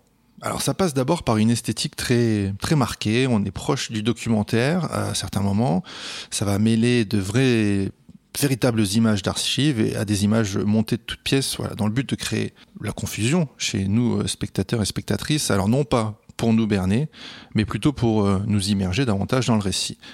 La scène de l'assassinat de, Kennedy a été reconstituée et c'est ce qui aura pris le, plus de temps à tourner. Euh, je crois qu'on est sur une durée de, de 72 jours de tournage, ce qui est pas énorme en fait pour une production aussi grosse que celle-ci. Surtout qu'il y a beaucoup de bah, beaucoup d'extérieur, il y a eu beaucoup de, choses à recréer, de décors à créer. En même temps, il y a 18 000 plans dans ce film mais qui dure 3 secondes, donc euh, ça va pas dû être long pour tourner. Ah bon? Ah, c'est bon, je tease un peu, ça va, ça va, ça va. Donc oui, bloquer les rues euh, dans lesquelles la voiture présidentielle est passée, ça n'aura pas été une mince affaire parce que ça demande du temps et ça demande des autorisations. Et puis il a aussi fallu lui redonner l'aspect qu'elle avait dans les années euh, ah, surtout que ça 60. Doit, ça doit être assez traumatique quand même. C'est quelque chose qui a marqué l'histoire de l'Amérique. Ah bah oui, et puis encore plus de ces, des habitants de... D'aller à la mairie de Dallas et faire « Alors on pourrait poser des jours de tournage pour reconstituer l'assassinat du président ?» Euh, vous foutez de notre gueule Tout à fait. Et c'est bluffant à quel point on ne sait plus si on visionne des images d'archives. Donc, les images du film d'Abraham euh, Zapruder, qui est en gros euh, le mec qui a filmé euh, les images que l'on connaît tous de l'assassinat de Kennedy. Je crois que c'est d'ailleurs les seules, je veux pas dire de bêtises, mais je crois que c'est les seules images qui sont disponibles, ou les plans mis en scène par, par Stone. Donc, dès les premières minutes, on revit ce drame et ce qui aura suivi, alors notamment des fausses euh, interviews de spectateurs de la scène, Stone va vite donner le ton, on n'est pas devant une production hollywoodienne classique. Et ça se confirme par l'axe que prend le récit. Après avoir été plongé dans le quotidien du procureur de la Nouvelle-Orléans, donc Jim Garrison, on plonge très vite euh, dans ce qu'on pourrait appeler un film complotiste. Je vous le disais un petit peu plus tôt, Stone n'a jamais cru en le verdict de cette commission Warren et considère que Lee Harvey Oswald, le soi-disant tireur et tueur, n'était qu'un pion sur l'échiquier. Effectivement, des éléments marquants de l'enquête laissent à croire qu'il s'agissait de toute autre chose. Par exemple, euh, Jim Garrison souligne en épluchant encore et encore le compte-rendu de la commission Warren que l'interrogatoire qui a suivi les faits et son arrestation n'a pas été enregistré ni même rapporté, ou en tout cas que ce qui a été écrit a été détruit. L'absence également d'avocats ou de représentants laisse planer un certain doute.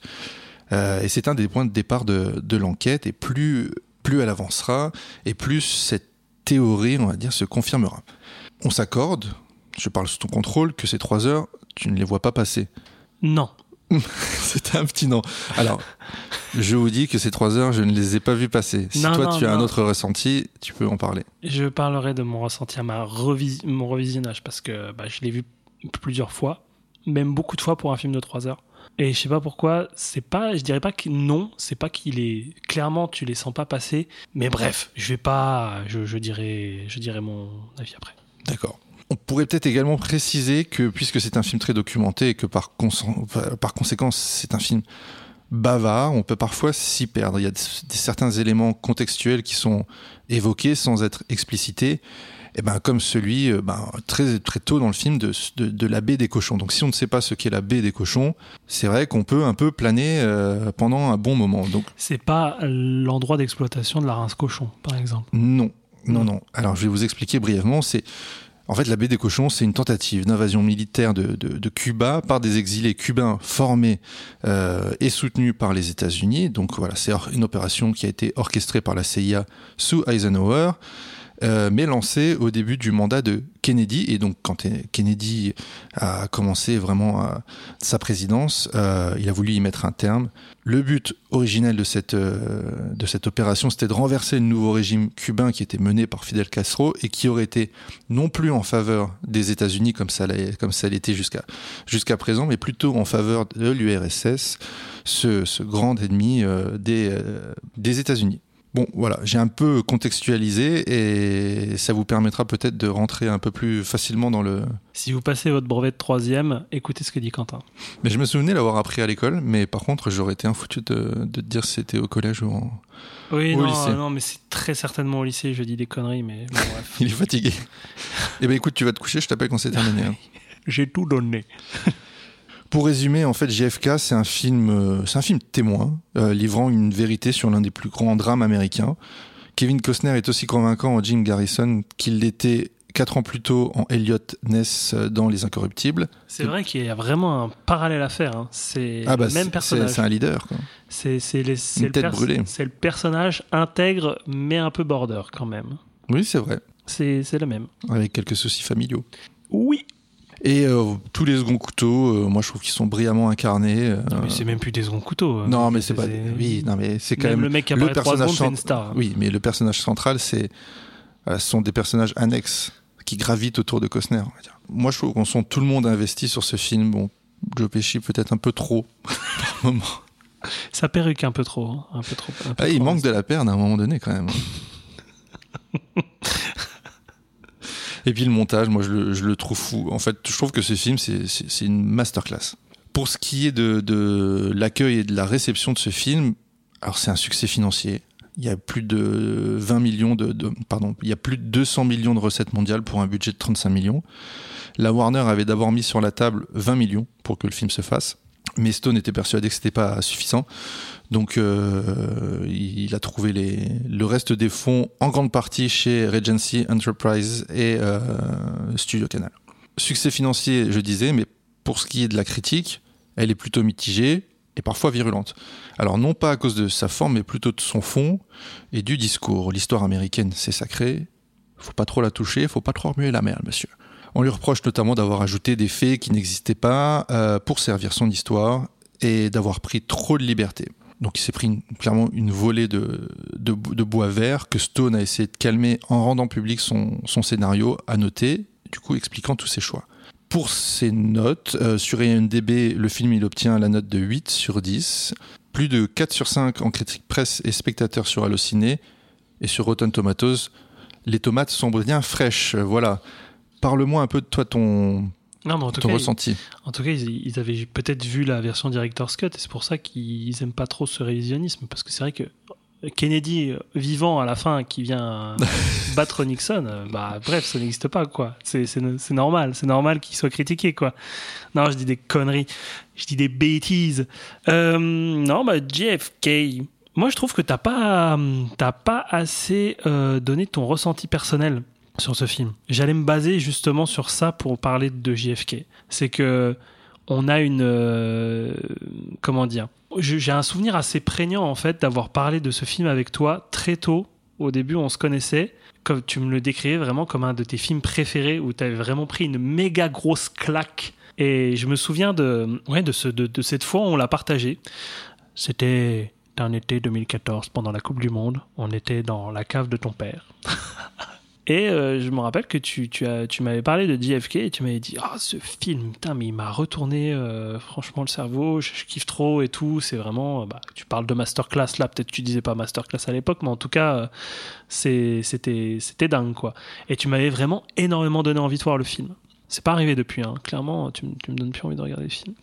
Je rigole, je rigole, je rigole.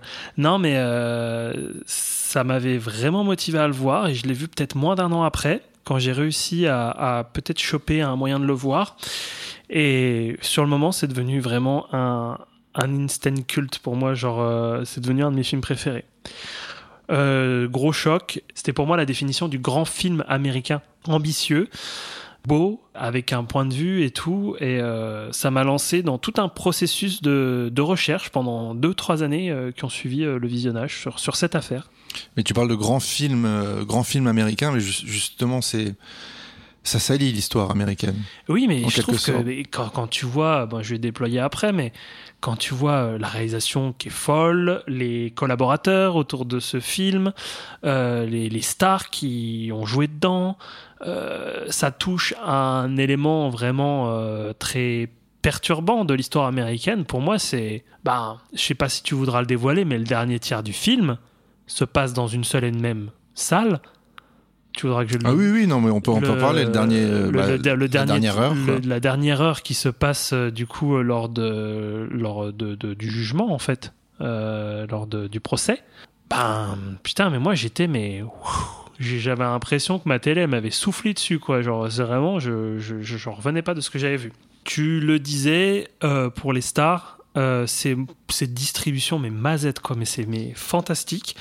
Euh, donc ouais en tête d'affiche ben t'as as, l'acteur le plus bankable quand même du début des années 90 Kevin Costner.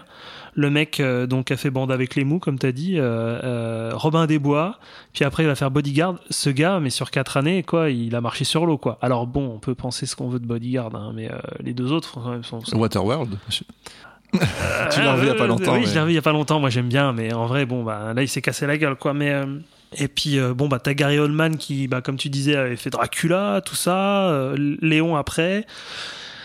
T'as quand même des gars euh, qui, qui étaient au sommet de leur carrière. C'est pour ça que c'est assez impressionnant, quoi. Quand tu vois, bah ouais, Joe Pesci, bah, John Candy, oui, c'est sûr que c'est pas des, des lead roles, mais bah, quand tu les vois un peu tous là comme ça à, à la ligne euh, d'affilée, euh, tu te dis, putain, ils ont dû pas être payés beaucoup, peut-être, parce qu'ils voulaient vraiment participer à ce film, mais c'est dingue, quoi. C'est dingue. Moi, j'avais oublié, euh, bah, je l'avais vu plusieurs fois, comme j'ai dit, mais j'avais oublié, ça faisait un petit moment que je l'avais pas vu, à quel point ce film, il allait à 100 à l'heure, mais dans le bon sens du terme. Ça te met une pression constante par sa mise en scène, et comme tu disais, son montage. Il y a tout qui est réuni pour mettre en tension et te foutre les nerfs, te faire vivre cette enquête qui s'étale sur plusieurs années, hein, parce qu'on part de l'assassinat, et puis après, on, est, on va jusqu'au procès qui va en, qui est en 69, je crois, se déroule en 69. Donc on fait Euh, oui. 63 jusqu'à 69. Sachant qu'il y a un gap de 3 ans entre 63 Ouais. et 66. hein. Effectivement. Et oui, effectivement, on le disait, le mot, je pense que c'est frénétique. Euh, faut pas papillonner ou cligner des yeux, euh, parce que sinon tu peux louper des détails importants. Ouais, les, les seuls moments d'accalmie, on va dire, c'est c'est quand ils sont en famille. Effectivement, là c'est calme. Alors c'est calme, ça se prend la tête. On partage un petit poulet avec des petits pois. Et pour la mise en scène et ce fameux montage, on peut se demander si c'est pas fait exprès d'aller aussi vite, de nous perdre dans un dédale, dans cette enquête insoluble, de noyer le poisson, dans un montage épileptique. Bon, en fait, je suis pas trop sûr, je suis plus trop sûr de ce que je fais, donc. Ouais, tu couperas, ça c'est pas grave, les gens y comprendront. Et oui, on a l'impression que Stone, euh, il nous perd sciemment dans les méandres, les pistes des théories autour de l'assassinat. Ça fout le tournis. Alors, t'avais deux t'avais, comme tu le dis, t'avais deux monteurs euh, sur l'affaire. Tu m'étonnes, quoi, parce que ben, il y a du boulot à abattre là, hein, clairement. Et bon, c'est vrai que faut le dire, si tu connais pas trop l'affaire, ça peut même prendre le risque de te décrocher tellement parfois ça peut être considéré comme too much. Euh, ça fuse. Il y a 50 infos à la minute, dont certaines qui restent non exploitées, oubliées, qui ressurgissent plus tard. Euh, des choses que oui, effectivement, comme tu disais, qui sont en toile de fond et qui sont pas forcément explicitées. Euh, la première fois que tu le vois, tu te dis waouh, ouais, ça tabasse. Mais je crois que je vais le regarder une deuxième fois parce que je n'ai pas tout compris. Bah, tu vois, c'est le genre de truc, tu te dis, je pense que j'ai loupé un ou deux trucs.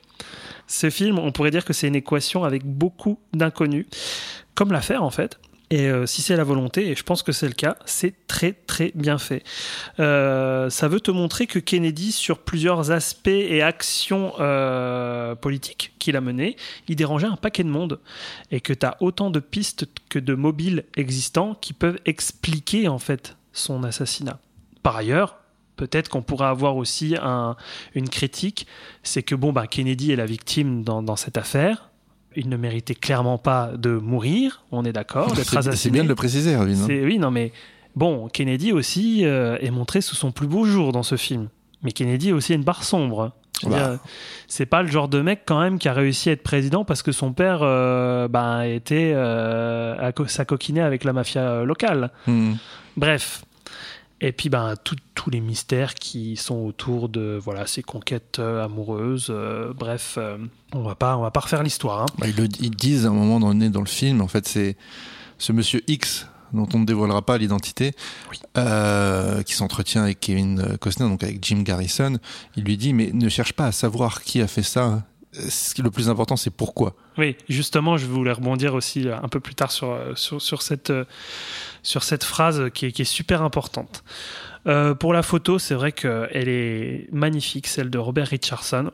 Patine très brillante, très shiny, intéressante avec pas mal de jeux de lumière, un mélange de noir et blanc et de couleurs. Et c'est difficile d'unifier toutes ces images d'archives, essayer de faire passer des images tournées pour des images d'archives. Et c'est vrai que ça a dû être un gros boulot à battre aussi. Alors, au niveau du costume et des maquillages, il y a un budget moumoute, hein Il y a eu euh, une moumoute de. Deux de- moumoutes, deux moumoutes. Ah oui, il y a eu deux moumoutes. Ça, et le Il y a- Clay Show aussi. je Ouais. Alors, euh, ne vous offusquez pas si vous voyez Joe Pesci avec une perruque moche et des sourcils crayonnés dégueulasses. Donc lui, effectivement, on a dû chercher avec Quentin. Son personnage, en fait, perdait sa pilosité et donc euh, il portait un toupet et des fossiles qu'il crayonnait de manière totalement dégueulasse. Et donc c'est pour ça que vous voyez Joe avec des avec des sourcils bruns euh, vraiment hor- horriblement dégueulasses. Te dis mais il est trop mal été maquillé. Qu'est-ce qui s'est passé? Euh, Donc c'est justifié. Par contre, ils ont abusé sur la perruque de Tommy Lee Jones. Euh, c'est, il avait pas une moumoute comme ça, hein, le mec. Hein. je suis allé voir, il n'avait pas du tout cette dégaine-là. Je sais pas pourquoi ils lui ont dit. euh, Et puis en plus, ça lui va vraiment pas du tout en fait Non. à Tommy Jones. On dirait un, un- un méchant de film de super-héros. Non mais franchement, je- bah, vous voyez la gueule de Tommy Lee Jones. Imaginez-le avec des cheveux blancs tout frisonnants, des cheveux peroxydés blancs frisonnants. C'est, ça va pas, ça colle pas. Puis on peut s'arrêter quand même point positif sur ces lunettes opaques et éblouissantes de Garrison. Donc ça fait un peu effet avec les jeux de lumière. Euh, c'est un peu une représentation marquante du film, je trouve. Ce- Ah, moi, je suis sûr que le directeur photo, il a pété un câble avec ses lunettes. Non mais c'est magnifique. Ouais, mais il a dit. ouais, je pense que je que pense que c'est pas des vraies lunettes. C'est des, des, je pense qu'ils ont mis des filtres exprès pour que ça fasse cet effet-là. Non, je pense pas. T'es sûr? Ouais, notamment à un moment donné, quand ils sont au resto ou dans un bar. euh, Tu l'entends en fond, le directeur photo, il fait putain, fais chier avec ces putains de lunettes. Non, mais t'as un, un éclairage sur le dessus et c'est vraiment su- su- juste sur un plan. Enfin, Ouais, à un moment donné, il relève un petit peu la tête. Je trouve ça génial, quoi. C'est Bah, c'est- ce reflet comme ça sur ces- les yeux de Costner, je sais pas, je trouve ça dingue. Bah, je te ferai une capture d'écran, je te l'imprime. Bah ouais, je le mettrai en fond d'écran.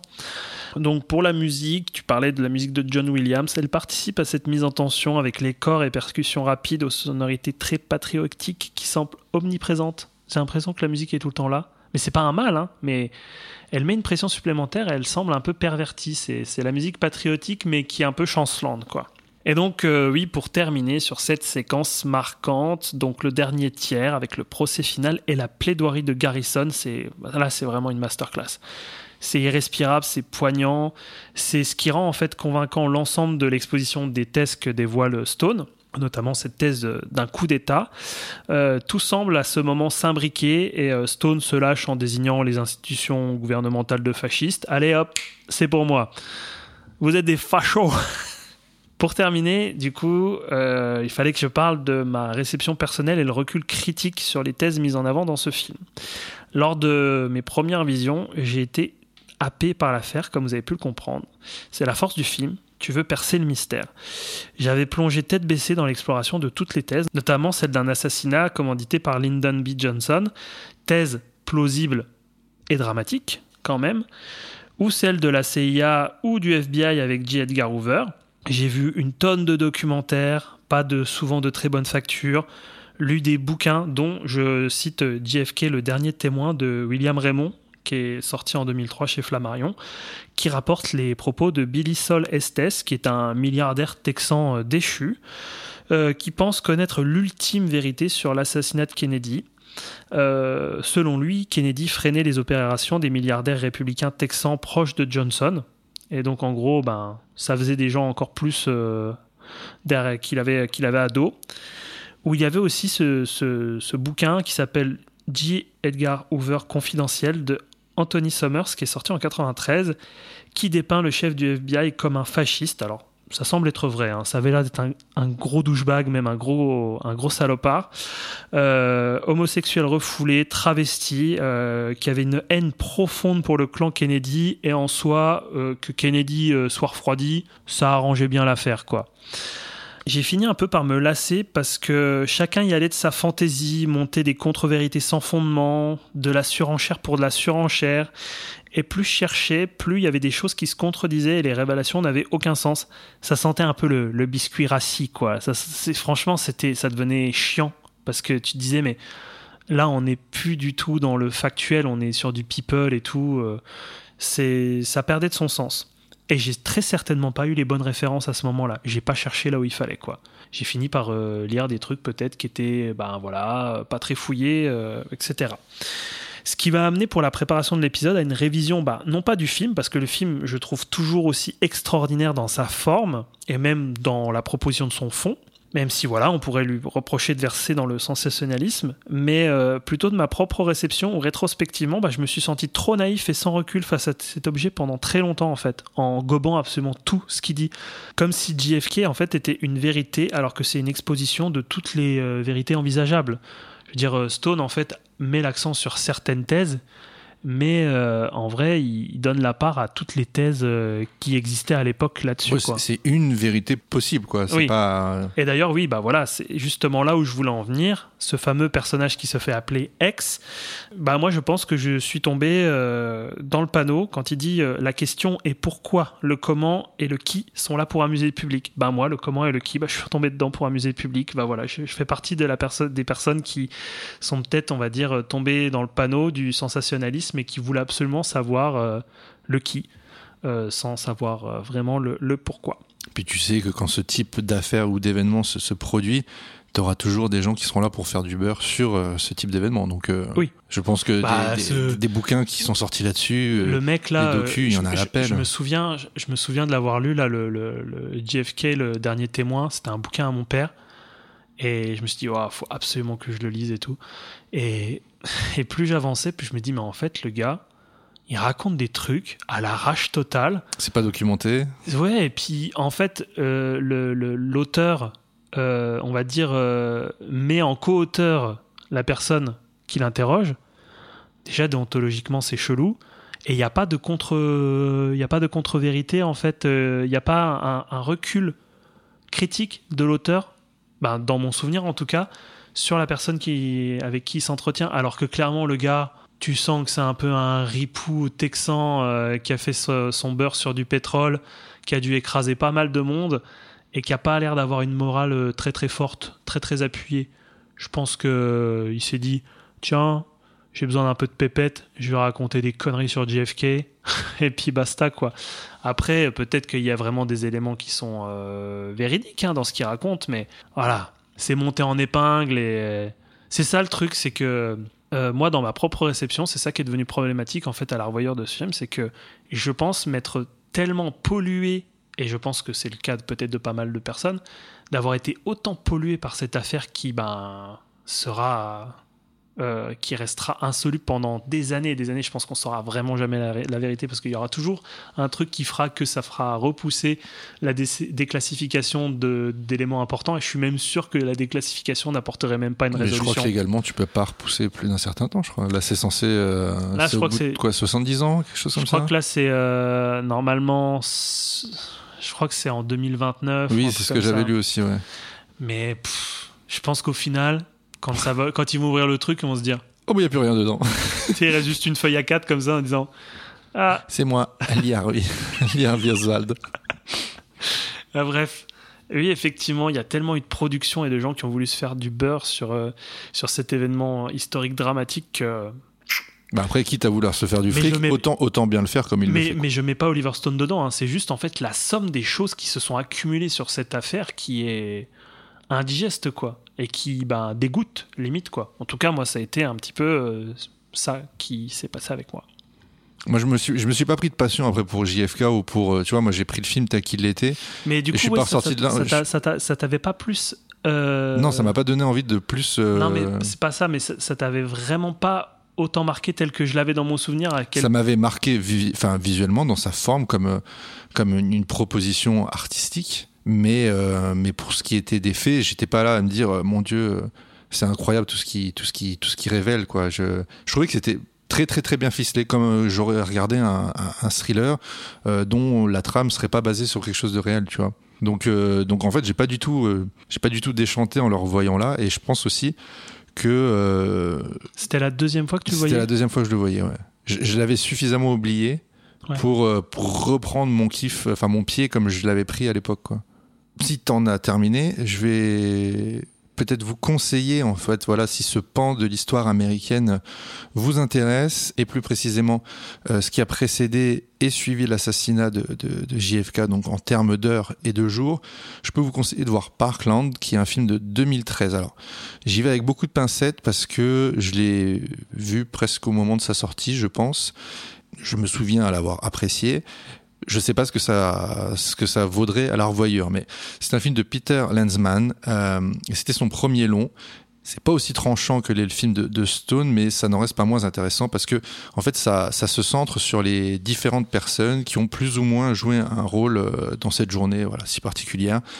Il y a le chef des services secrets à Dallas, il y a Abraham Zapruder, il y a les agents du FBI, il y a Kelly Oswald a rendu visite avant l'assassinat, les agents de sécurité de JFK, les docteurs et infirmières qui ont reçu JFK à l'hôpital de Parkland.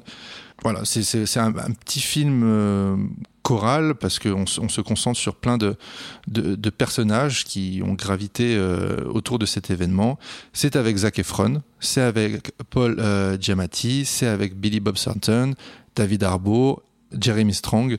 J'en parle là de Jeremy Strong parce que je l'ai récemment découvert dans la série Succession, qui m'a et la série et, et lui, je les ai trouvés incroyables.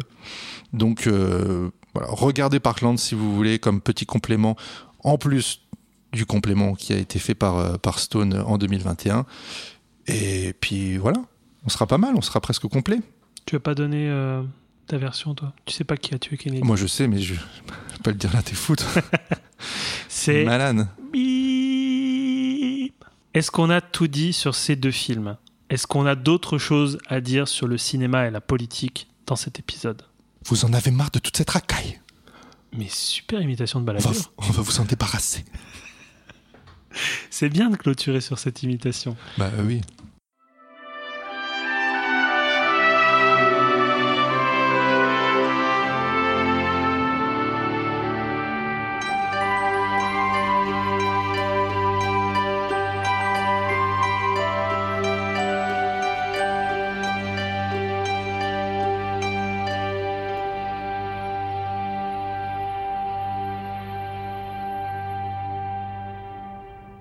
Eh bien, je pense qu'il est temps de clôturer cette, euh, cet épisode. Tout à fait Thierry. Et puis, avant de terminer, on va passer au jeu du DVD du Blu-ray à gagner. Est-ce un pas. DVD, est-ce un Blu-ray? Alors ce mois-ci c'est quoi? Eh bien, je ne sais pas du tout. Alors, va chercher dans ta, dans ta DVD Tech. Oui, mais sur pause. Erwin est revenu de sa DVD Blu-ray Tech et je crois que tu as trouvé quelque chose. Oui, j'ai trouvé quelque chose. Alors, je vous présente tout de suite. C'est un Blu-ray, effectivement. C'est Les Crimes de Snowtown, un film de Justin Kurzel, dans la lignée de Animal Kingdom, de David Demichaud et son petit poulain, se passer dans le pré et manger tout le foin. Euh, alors attention, hein, euh, film interdit au moins de 16, et donc j'essaie de regarder c'est ARP Sélection. Euh, bah, c'est tout ce que j'avais dit. Ce film a été euh, sélectionné lors de la semaine de la critique en 2011. Un petit synopsis peut-être? Oui, je peux le dire, je peux le dire. Jamie, 16 ans, vit avec sa mère dans une banlieue où règne chômage et abus sexuels. Putain, ça part euh, vraiment, euh, c'est une comédie quoi. Sa vie change lorsque John Bunting débarque dans leur vie. Charismatique, passionnant, Jamie l'admire comme le père qu'il n'a pas connu. Il mettra du temps à comprendre que son mentor est un tueur en série, le plus dangereux qu'ait connu l'Australie. Ah mais oui, c'est vrai, c'est basé sur un firil. Un firil. Moi je vais peut-être le garder du coup. Ouais, non, je le garde au final. Bon, eh bien, nous allons, pour clôturer cet épisode, vous faire gagner ce Blu-ray. Ça t'avait manqué. J'adore, j'adore. C'est Quentin qui va s'en charger, de vous faire deviner la phrase culte d'un personnage politique que vous allez devoir reconnaître. Vous direz sur les réseaux sociaux, par messagerie instantanée, qui limite. C'est à toi. The yes needs the no to win against the no. Ah putain, je l'ai sur le bout de la langue. Est-ce que ce serait pas euh, François Barouin Non. Et ça, ça à ne pas confondre avec, euh, avec François Hollande qui disait euh, Be, be you. be, be proud of you. Mais on est très très bon en imitation politique. On va peut-être s'arrêter là. Eh bien écoutez, ton VGE, pas- est, ton VGE est très bien, hein, sois rassuré. nous allons clôturer cet épisode comme il s'est commencé. En tout cas, vous pouvez nous écouter sur les différentes plateformes d'écoute. Quentin Google Podcast? Apple Podcast? Podcast Addict? Je crois qu'il est temps de conclure cet épisode est en roue libre et nous avons qu'une chose à vous dire au mois prochain et au revoir. Vive la République. Vive la France.